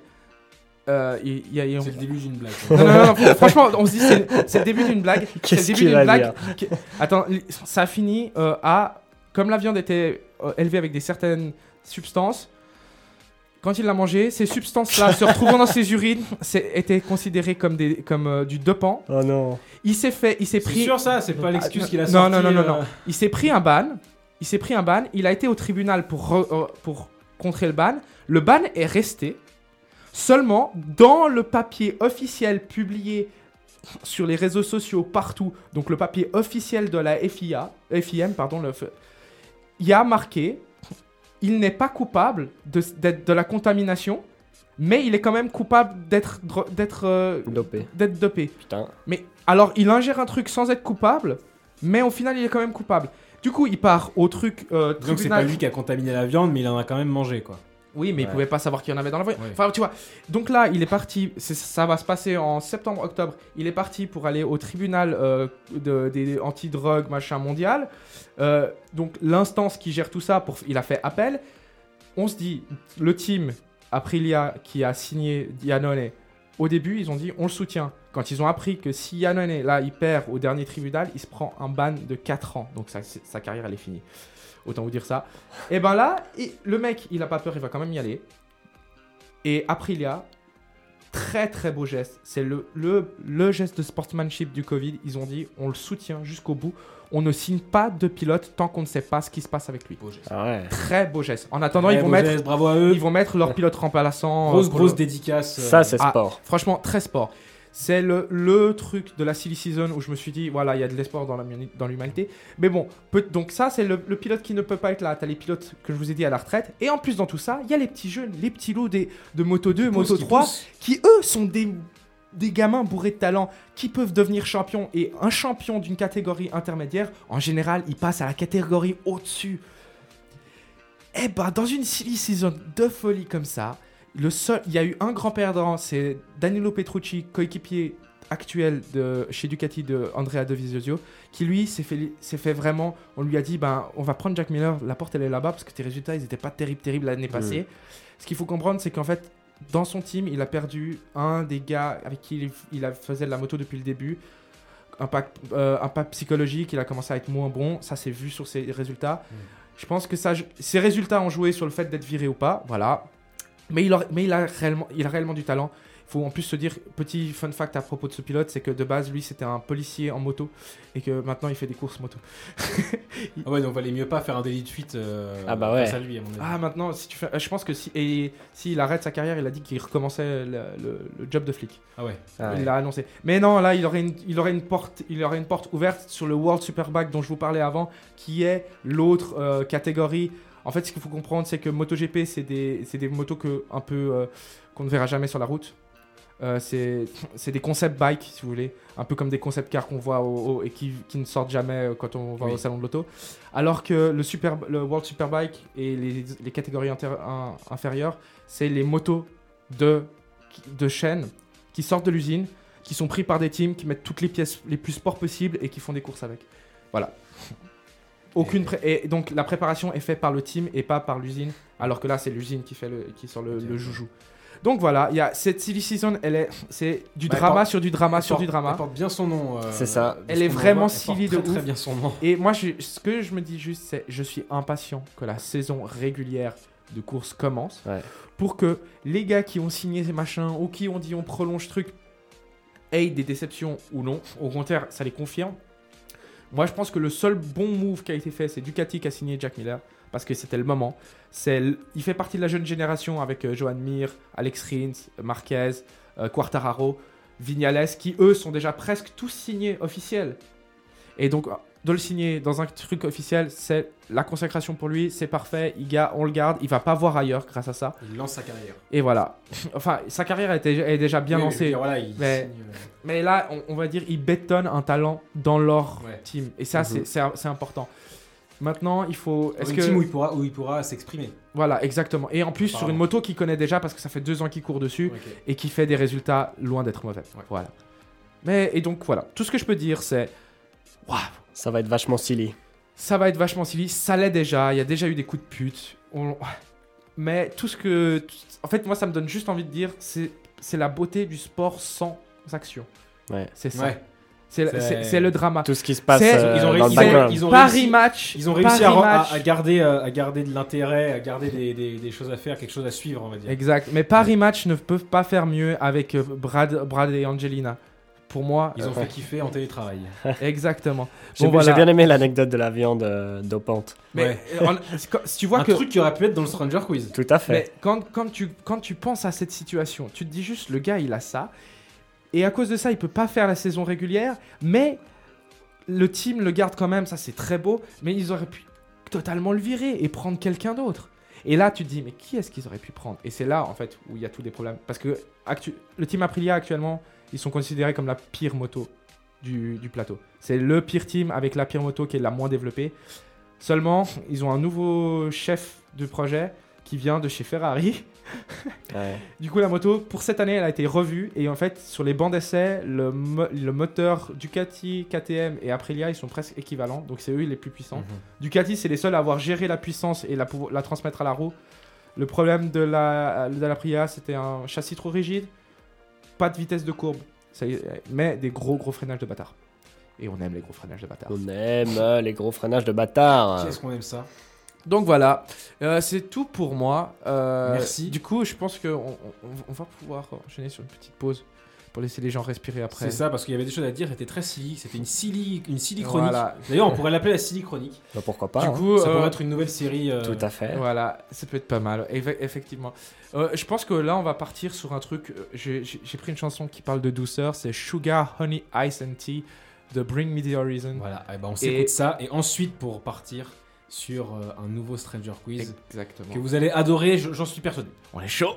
Donc restez avec nous, on, chaud. se voit dans quelques minutes pour ce Stranger.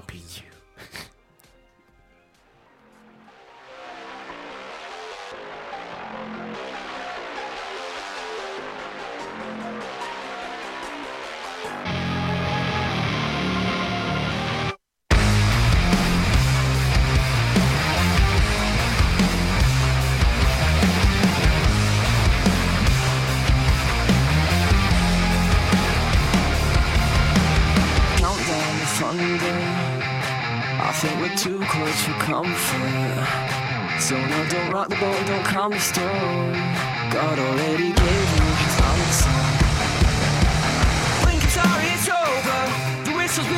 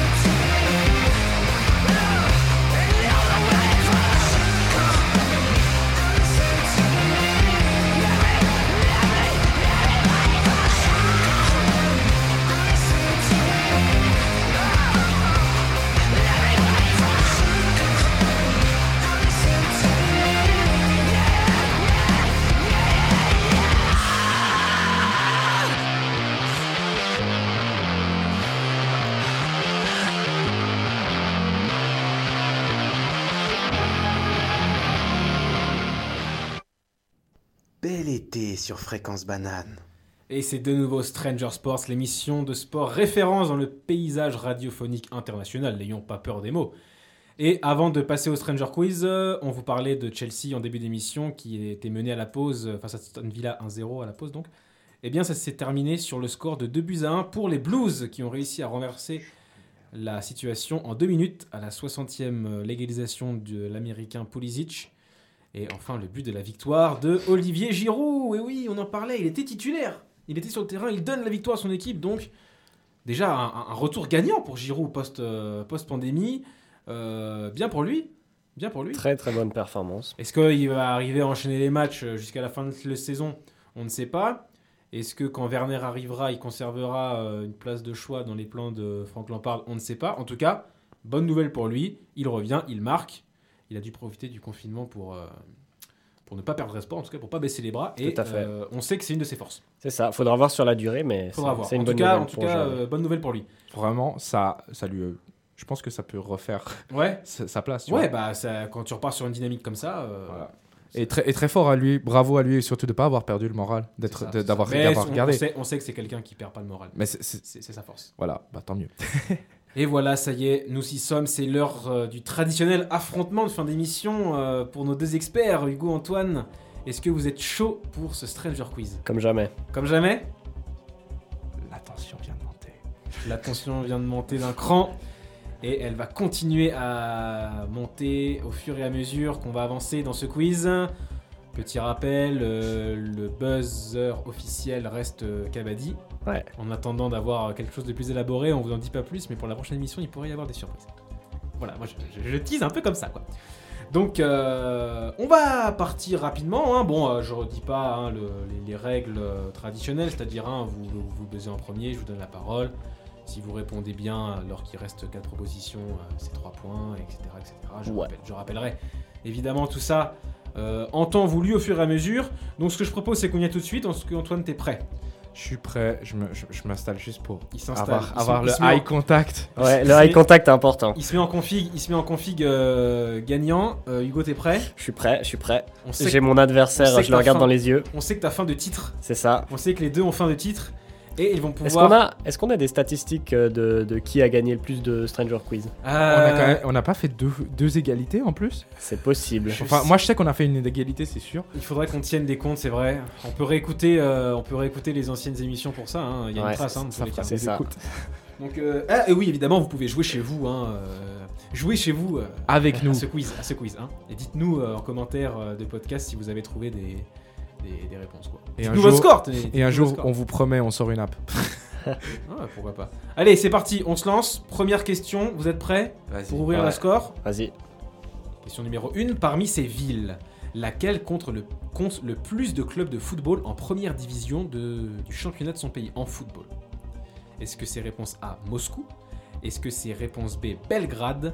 Est-ce que c'est réponse C, Belfast? Ou est-ce que c'est réponse D, Londres? Kabaddi. C'est euh, Hugo qui a pris la parole. Je pense que c'est un piège, c'est pas Londres, c'est Moscou. Réponse A. Réponse A, Moscou, c'est une mauvaise réponse. Kabaddi Bel- euh, Belgrade. Belgrade, c'est une mauvaise réponse. Bah dis donc.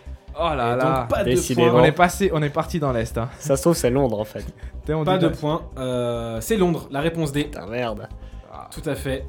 Arsenal, Chelsea, West Ham, euh, Crystal Palace et Tottenham sont les 5 clubs de Londres, euh, en tout cas pour cette saison. Euh, ça en fait 5. Et les autres villes, Moscou, Belgrade, Belfast, sont à 4. Donc cette question n'était pas un piège. Cette question n'était pas un piège, c'était un piège de piège. Voilà. Je, je vous ai brain en- entre, entre, Tu nous as entre guillemets, Je vous ai Une fois de plus. ça. Une fois de plus. Donc pas de points, mais vous allez pouvoir euh, en inscrire peut-être euh, sur cette deuxième question. Comment Carlos Tevez, auteur d'un but victorieux qui fait gagner le titre national pour son club argentin de Boca Juniors, toujours du football donc, comment Carlos Tevez a-t-il célébré ce beau succès? Réponse A. Il a craqué des fumigènes avec les supporters. Réponse B. Il a roulé une pelle à Diego Maradona. Réponse C. Il a couru complètement nu sur le terrain. Réponse D. Il a drifté sur la pelouse avec sa voiture. Kabaddi. C'est Antoine qui a La pris. D. La D, il a drifté sur le terrain avec sa Ouais, voiture. en mode Oh, Fast and Furious. Forcément, on savait que ça allait te plaire, mais c'est pas la bonne réponse.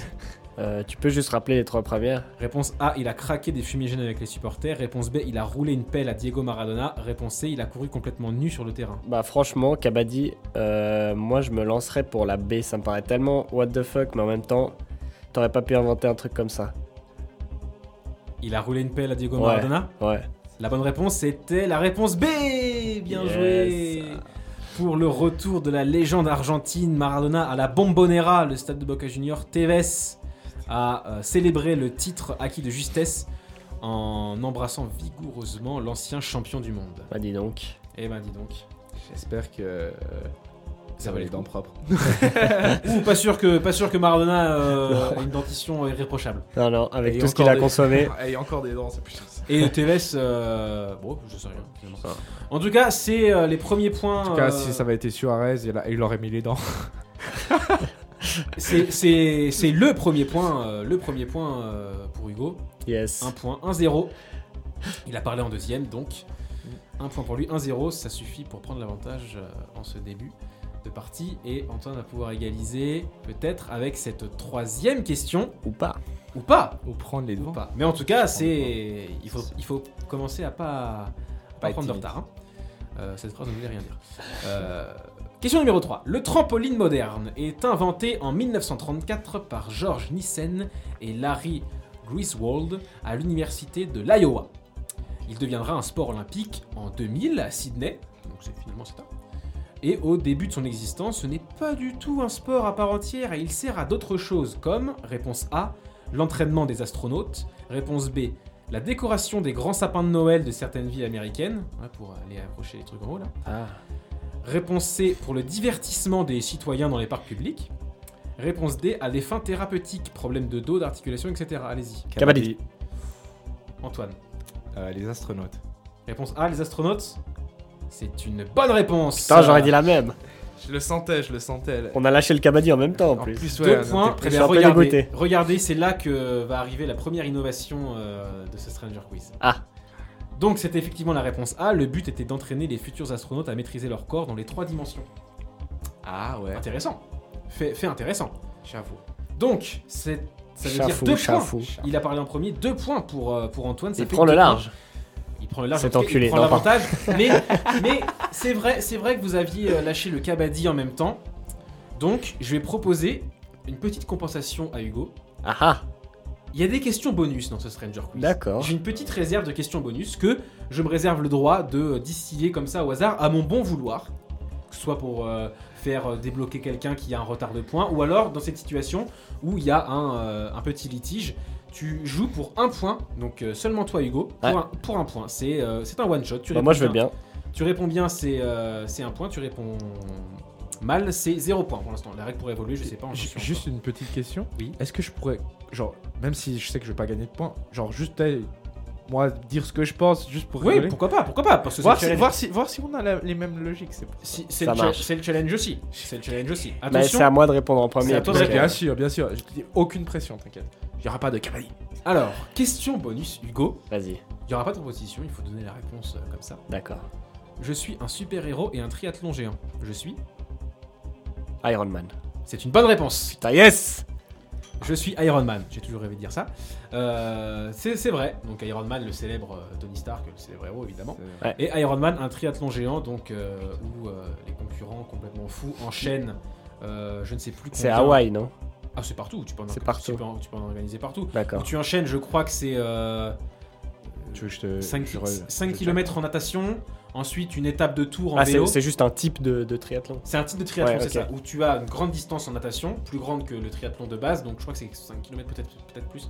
Après, c'est euh, une étape, euh, en- l'étape en vélo, c'est de la longueur d'une étape de tour, Ouais. donc de grand tour, donc en général 200 km quoi, avec pourquoi pas quelques. Distance totale de 226 km. Voilà, c'est ça, donc une étape de Euh, tour, et ensuite c'est un marathon pour la course. Ouais. tout Ok. simplement. 3,8 km de nage, Voilà, donc c'est à peu près ça. 180,2 de, de, de vélo et 42,195 de C'est ça. Donc Faut être en forme. Hein. Bah, il faut être en forme. hein. Ouais, et les records d'ailleurs, ju- juste comme ça, c'est un Allemand qui le tient pour les hommes, c'est 7h51 minutes et 13 secondes. Et chez les femmes, c'est une Suissesse, c'est 8h26 minutes et 16 secondes. Bravo, Bravo, à eux. GG. Bravo. Enfin, GG, comme tu dis. C'est Ça pas. fait beaucoup en temps de dire ouais 7 heures, pendant 7 heures ils font du sport à fond. quoi. Ouais.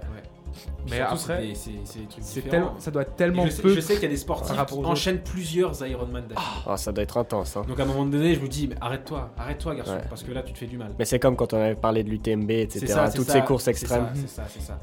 En tout cas, ça fait un point pour toi, Hugo. Du coup, tu, tu reviens à 2-2. Bah écoute, je suis ravi de cette innovation. C'est cool parce que du coup, ça, ça met Moi, plus de... j'ai envie de dire, ça crée du fair play. Ça crée, ça crée du fair play, vous les voyez pas, mais ils sont en train de se faire des signes très très fair play.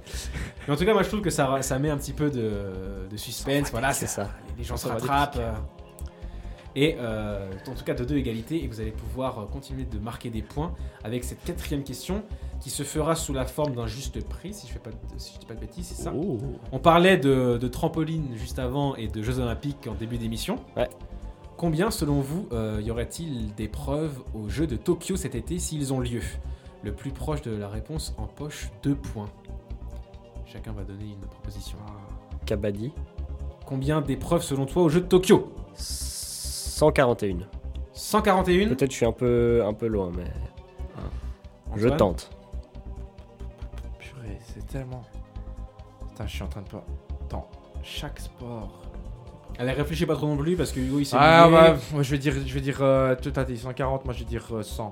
100 Ouais, aux alentours de 100. Ok. Euh, vous êtes loin, les deux. Ah putain. D'accord. C'est beaucoup plus ou beaucoup moins? C'est plus. Donc c'est. Hugo qui va aller marquer les Ouh. deux points, même si c'était. Ces deux points, euh, voilà. hein, euh, ça reste une et réponse combien- assez éloignée. Et, et c'est combien pour qu'on ait peur? Alors, il y a 33 sports différents euh, en, au JO pour 321 épreuves. Ah ouais? Ah ouais Ah d'accord, ouais. Ah ouais. Donc, il y a des sports, euh, il y a des sports qui vont donner qu'une épreuve, deux maximum. Le football, par exemple, Ouais. l'épreuve de foot féminin, l'épreuve de foot masculin, ça Ouais. fait deux. Par contre, tu as, des t'as des sports qui vont donner énormément de, de disciplines, comme euh, le- l'athlétisme, par exemple, C'est vrai. qui va se décliner en beaucoup, beaucoup d'épreuves. Et les courses aussi. Pour tout ce que toutes les distances, Bah voilà, ouais, toutes ouais, les distances, donc c'est. Et puis à Les chaque fois, relais, non relais. Les lancers euh, de machin. les, euh, avec euh, avec euh, obstacles, sans obstacles. Ouais, C'est ça. voilà, donc 321 épreuves. Donc on était loin les deux, mais j'étais quand même moins nul que, que toi. Un, un peu moins nul. Ah, ah. Voilà, tu- je te donne deux points parce que t'es un peu moins nul. C'est ça. C'est ça. Écoute, pire- ça, ça fait quand même plaisir. Voilà, donc euh, ça veut dire que tu prends un peu le large, ça fait 4-2 pour toi Hugo. Et ouais. 4-2 pour toi Hugo. Ouh, faut que je me, faut que je me Pas refasse. de questions bonus. On va, Faut on que va je me refasse sur la prochaine. Nous verrons l'issue de la cinquième question si jamais je distille une question bonus. Cette question, la cinquième, se fera avec quatre propositions. C'est parti. En quoi consiste le bouskashi, sport national de l'Afghanistan? Non, non, non, non, pas d'international. non, non, je, je, je regarde un message. Ok, ok. Donc le bouskashi, Bouskashi. sport national de l'Afghanistan. Est-ce que c'est euh, réponse A, une joute où il faut faire tomber tous ses adversaires de leur cheval? Est-ce que c'est B, un sport d'équipe où il faut ramener une tête de chèvre dans une sorte d'embut? Est-ce que C, c'est un mix très acrobatique entre football et volleyball où on joue sans les mains de chaque côté d'un filet de volley Ou est-ce que c'est D, un poule renard vipère revisité avec de grands bâtons pour abattre les adversaires? Kabaddi. Ah, la, la- la dernière fois, tu, tu m'as laissé en premier, donc je suis bon seigneur, je laisse. euh, Grand seigneur, oui. Gentil. Hugo, dis-nous. Euh, pour moi, euh, je crois que la question elle est vite répondue, comme La question, elle a vite répondu. Euh, Ah, je, voulais je- voulais la faire, cette petite blague à, à un moment donné. Ah voilà, c'est moi qui l'ai fait. C'est bien. je dirais la B, le truc des chèvres là. ouais, c'est une, bonne- c'est de- une bonne réponse. Voilà. C'est une bonne réponse. Ça, ça me paraissait bizarre de nouveau, je me disais tu peux pas je- avoir inventé. Ouais, je, je- sentais aussi. Ça m'a fait sourire et je me suis dit, ok. Je dois, dois dire, t'inventes vraiment des bons trucs, mais là je me suis dit non, c'est tellement bizarre. c'est vrai que j'ai eu, du mal à inventer un truc du niveau de ça. Ouais. Donc le bouskashi, euh, Ah, moi, un sport d'équipe où il faut ramener une tête de chèvre dans un cercle de justice, ils appellent ça. Euh, donc il peut y avoir plus d'une centaine de joueurs en plusieurs équipes d'environ 10, donc c'est un grand n'importe quoi. Et donc ils sont à cheval À cheval en plus. pour récupérer la tête et l'amener dans le cercle de justice. Alors, de nos jours, il y en a quand même une bonne partie qui se joue avec un ballon plutôt. Ouais. Plutôt un ballon. Mais traditionnellement, c'est une tête de chèvre D'accord. décapitée. Ah yes, ça fait plaisir. Donc euh, super quoi, c'est Ouais. des réjouissances quoi. Ouais. Et je me demande si ça perd de son engouement parce que c'est pas à la télé aussi. Ah peut-être. peut-être que c'est Je pas sais pas assez si c'est médiatisé. TV friendly. voilà, donc deux points de plus euh, grâce à cette bonne réponse pour Hugo, ça fait 6-2 et on va tout de suite aller chercher une question bonus pour relancer Antoine. Ouais, enfin qui pourrait lui permettre de, de me rattraper euh, Et j'ai été bon seigneur. J'ai été bon seigneur C'est ça, aussi. c'est ça. Mais une question bonus, ça peut pas ramener non plus 3 points, quoi. Allez, question bonus numéro 2, Antoine. Finis cette phrase. Emmenez-moi à Geoffroy Guichard, emmenez-moi au pays des... Merveille. Mais non, ça doit rimer déjà. Et non C'est perdu Ah ouais. C'est perdu, c'est perdu.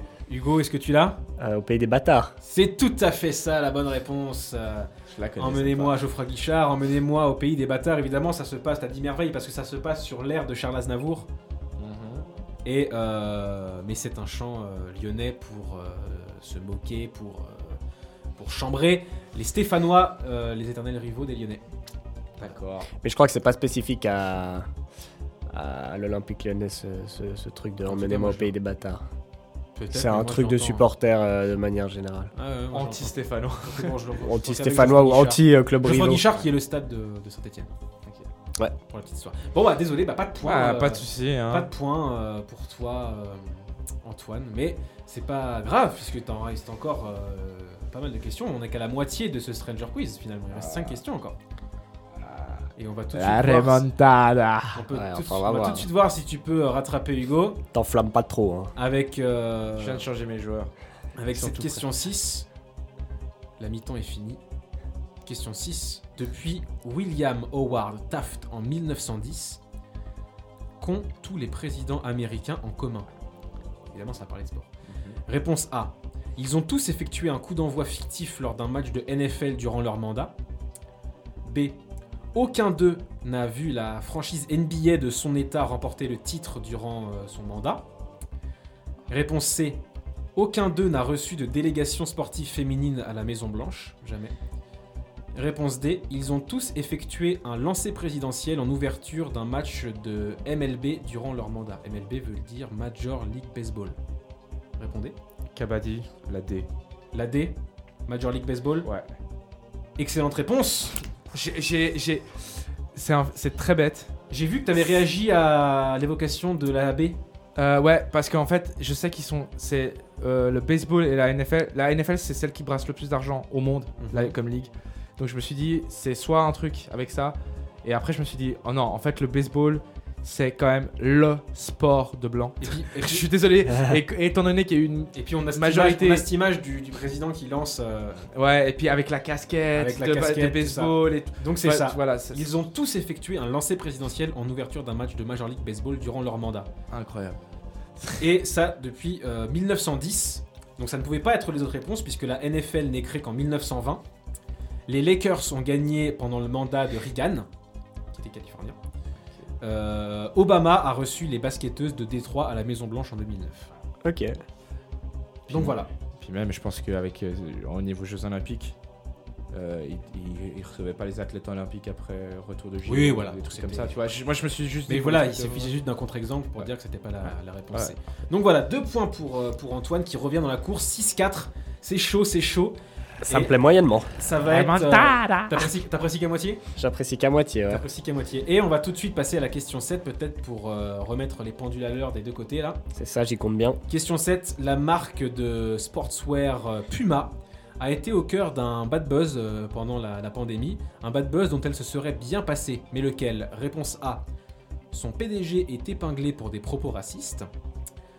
Réponse B. Les joueurs de Newcastle, l'équipe de première ligue dont elle est l'équipementier, sont atteints de violentes démangeaisons apparemment dues à la matière de leur maillot.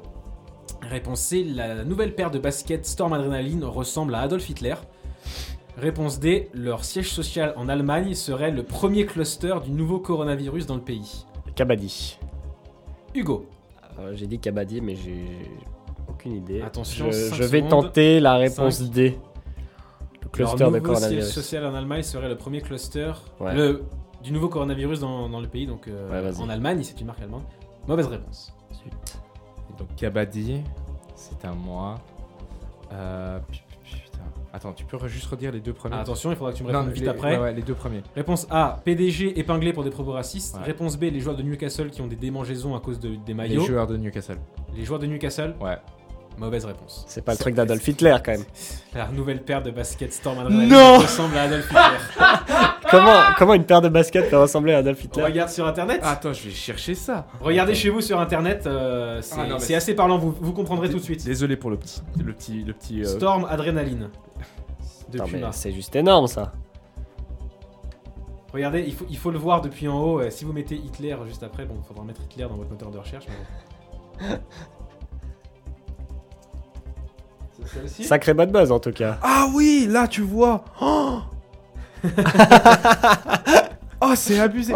Alors, euh, pour, pour, juste pour, pour Et essayer la marque est d'expliquer- pour essayer d'expliquer l'image, euh, sur la languette qui est toute blanche, euh, juste à un moment au milieu des lacets, il y a, il y a un petit Quelque patch- chose qui retient les lacets. voilà, un petit patch noir. à la moustache. Et ensuite, la, la, le, la pointe, toute la pointe est, on va dire, de, la pointe à, à- et sur jusqu'au Ouais. sur les côtés, il y a une bande noire et elle a une forme de, De coupe d'Hitler. Voilà, c'est la Ah, raie putain, c'est la et la moustache en fait. C'est énorme. Ah, mais C'est absolument incroyable. énorme. Et tout le reste est gris et blanc en plus. Oh, ça fait vraiment genre. Ah, Hugo, Hugo ça, ça snap. Ah, moi je, kiffe ce genre de petites Ah, anecdotes c'est Un croustillantes. gros, gros bad buzz. En tout cas, ça donne pas envie d'acheter la, la paire forcément. Hein. Donne pas forcément envie d'acheter la paire, d'avoir la Dolph Hitler sur Et ses pieds comme ça. et puis même en soi, moi je les trouve pas belles si tu les regardes sur le côté. Mais bon, Non, ça c'est c'est vrai. personnel. Après, c'est perso, mais disons que en plus, c'est pour toi, tu le regardes tout le temps quoi. C'est ce que Dès que tu regardes les pieds, c'est ce que tu vois quoi. Parce qu'elle est dans le sens où toi, tu, tu regardes quoi. Mais c'est vrai, c'est c'est bizarre le bout de la chaussure là qui fait comme la chevelure de. Mais comment ils ont pas ne pu pas, pas s'en rendre compte Je quoi sais pas. Je trouve ça incroyable. Mais c'est toujours ça qu'on se demande quand il y a un produit qui sort et qui, qui est vraiment mal foutu ou qui ressemble à quelque chose de. Qu'est- Qu'est-ce que qu'est-ce que André il a fait là C'est ça, au à quel moment ils ont pas vu que ça allait poser Ouais. problème, tu vois. T'as un gars qui a quand même dit ça, je valide. c'est ça. Ouais, c'est ça. Et Plusieurs, après, plusieurs gars. On est chez Puma. On est chez Puma, c'est pas euh, c'est pas la marque du coin. hein. C'est euh, une multinationale, bon, pas vraiment une multinationale, mais euh, quand même quelque chose qui s'exporte, qui équipe des équipes de football, bah ouais, C'est ça. C'est des, qui, qui signe des joueurs. euh, c'est Bon. pas la petite marque euh, Le- comme ça. ah, c'est pas la petite Ah, marque. Il y a plusieurs personnes après- qui valident les designs à mon avis. Ah, après, j'ai envie de te dire, avec, euh, tu vois, par exemple, avec le, la, ce que, la première réponse que tu as donnée, c'était euh, il s'est mis. Le PDG qui avait des propos racistes. Exact. Ça, je sais qu'il y a une marque de, dans, dans le monde de la musique. Il y a une marque qui maintenant ne, se- ne sera plus jamais vendue en Europe. Parce que le PDG a clairement dit que ce qui, tout- euh, enfin, des propos racistes avec ce qui se passait aux, Atu- aux Ouais, États-Unis actuellement. Quand t'entends ça, J'ai préparé cette question à- avant le confinement, pour être honnête, et euh, finalement, la, la réponse avec les propos racistes collait euh, justement, fait. c'est ce qui, ça m'a trop fait hésiter. C'est pour ça que je t'ai dit Roden A et B. Parce que la. A, j'étais là. Mais je vous ai brain encore une fois, je vous ai brain. Encore, C'est ça. encore. avez Alors celle-là, je m'y attendais Mais vraiment pas. clairement pas. Et aucun point. J'ai vu Hugo que t'avais réagi, tu savais, mais what the fuck Aucun rapport. Ressemble à. Ouais, c'est J'ai cru que j'avais mal compris la question en fait. Mais... ouais. Ah non, mais c'est fou. Et ben Bon. voilà, donc pas de points, toujours euh, 6-4. Oui. Ça, hein, pour, euh, pour Hugo, Ouais. donc, euh, qui garde une- un petit matelas de 2 points. Un petit filet de sécurité. Ouais, ouais, ouais. Et euh, on repart pour la question 8 avec Une Charlotte. avec un juste prix.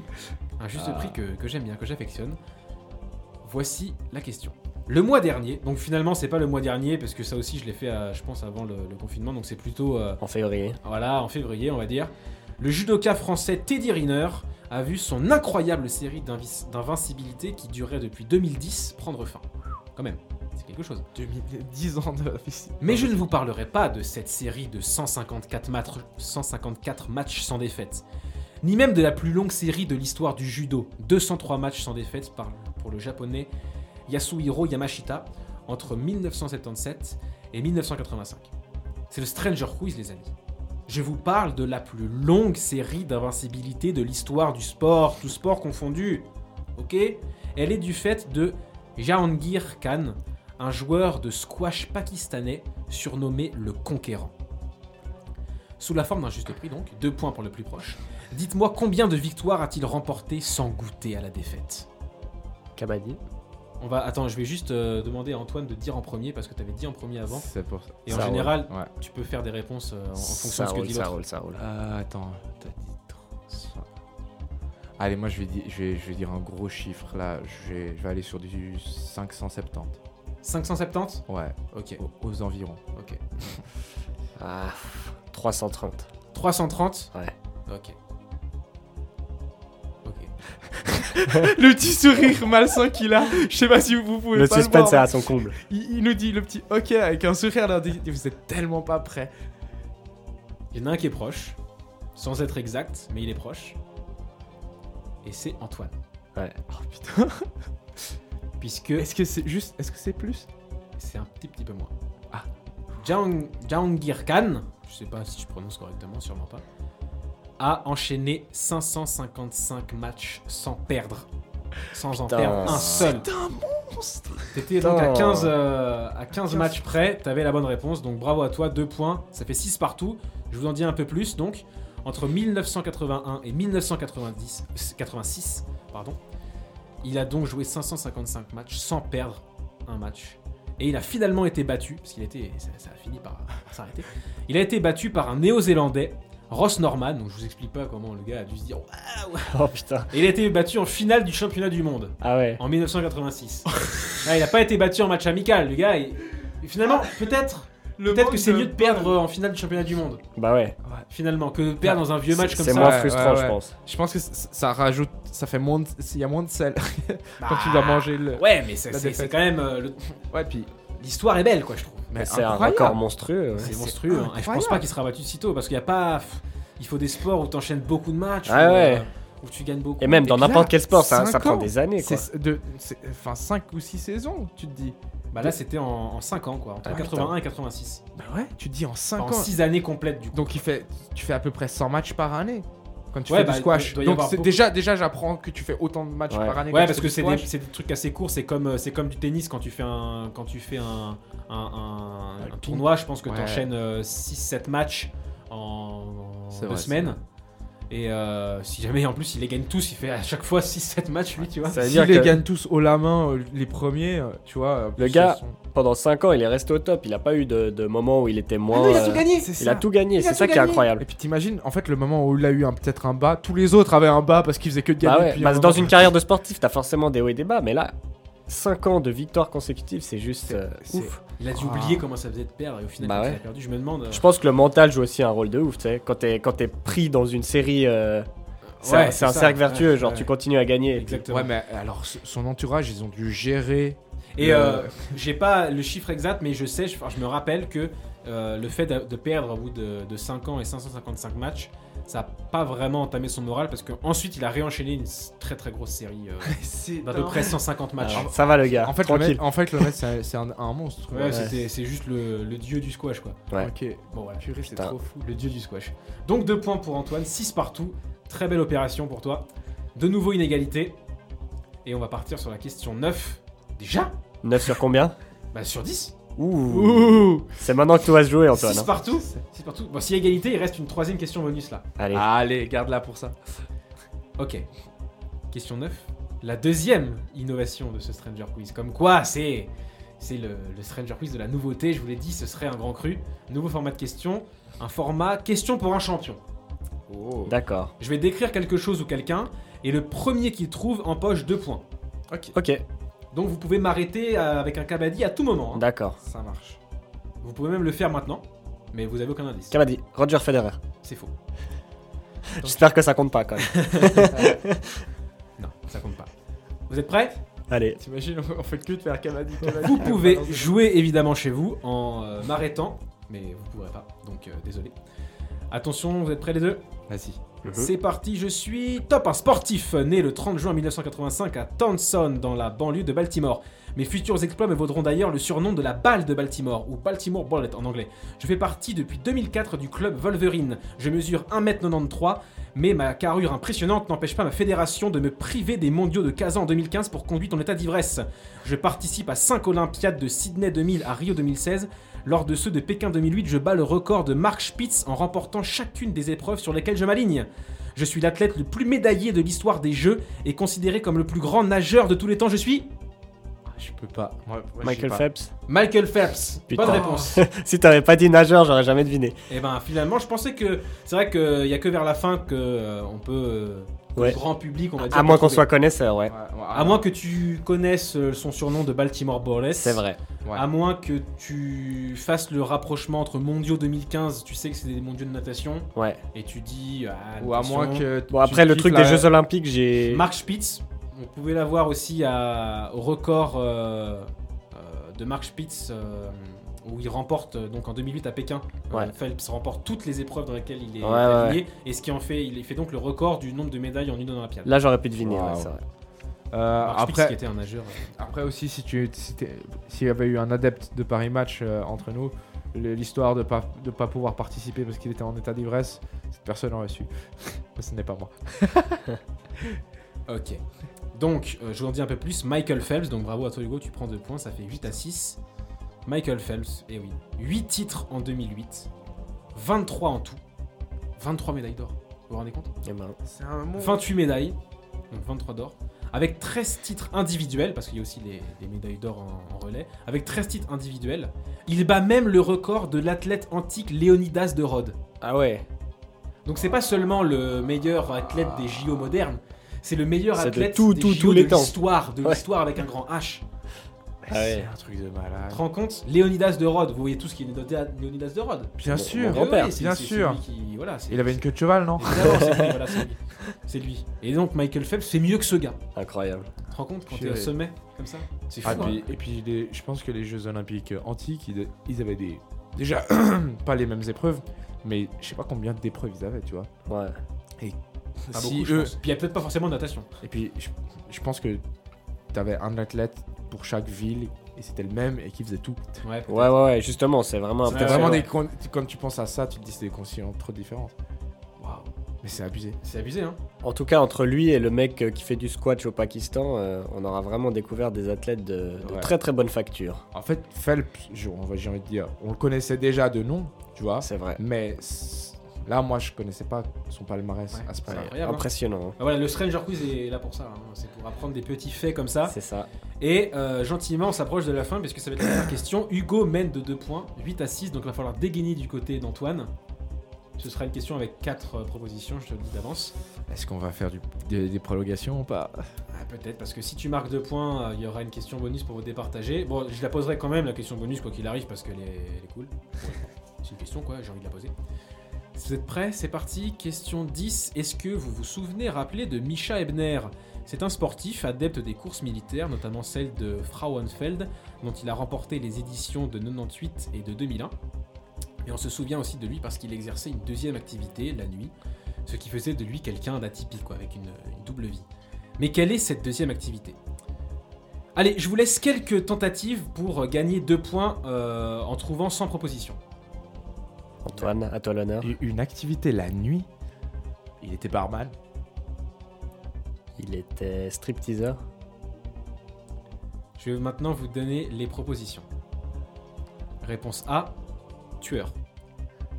Réponse B, justicier masqué. Réponse C, dealer.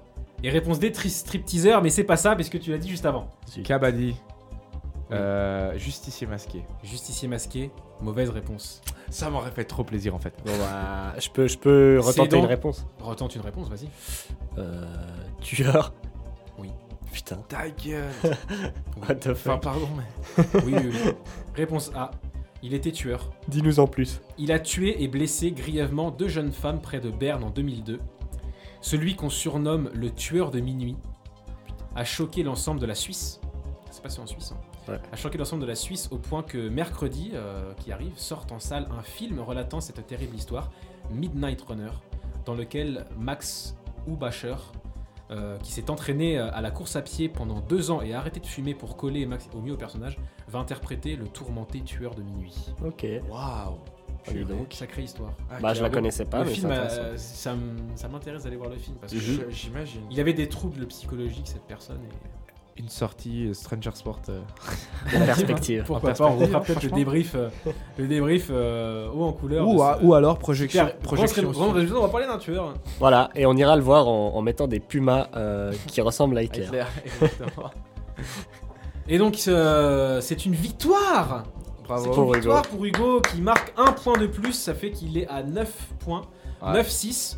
Et euh, je vais vous poser la question à vous deux euh, du coup. Euh, cette dernière C'est le qui to double.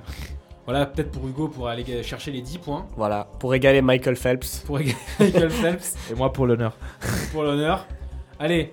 euh, Ah ouais, mais bon, c'est un vrai ou faux, donc faut que je la pose vraiment à quelqu'un. Bon, allez, je vais la poser à, à Antoine parce que Ça marche. il a peut-être envie d'une satisfaction de- d'amener une bonne réponse. Allez.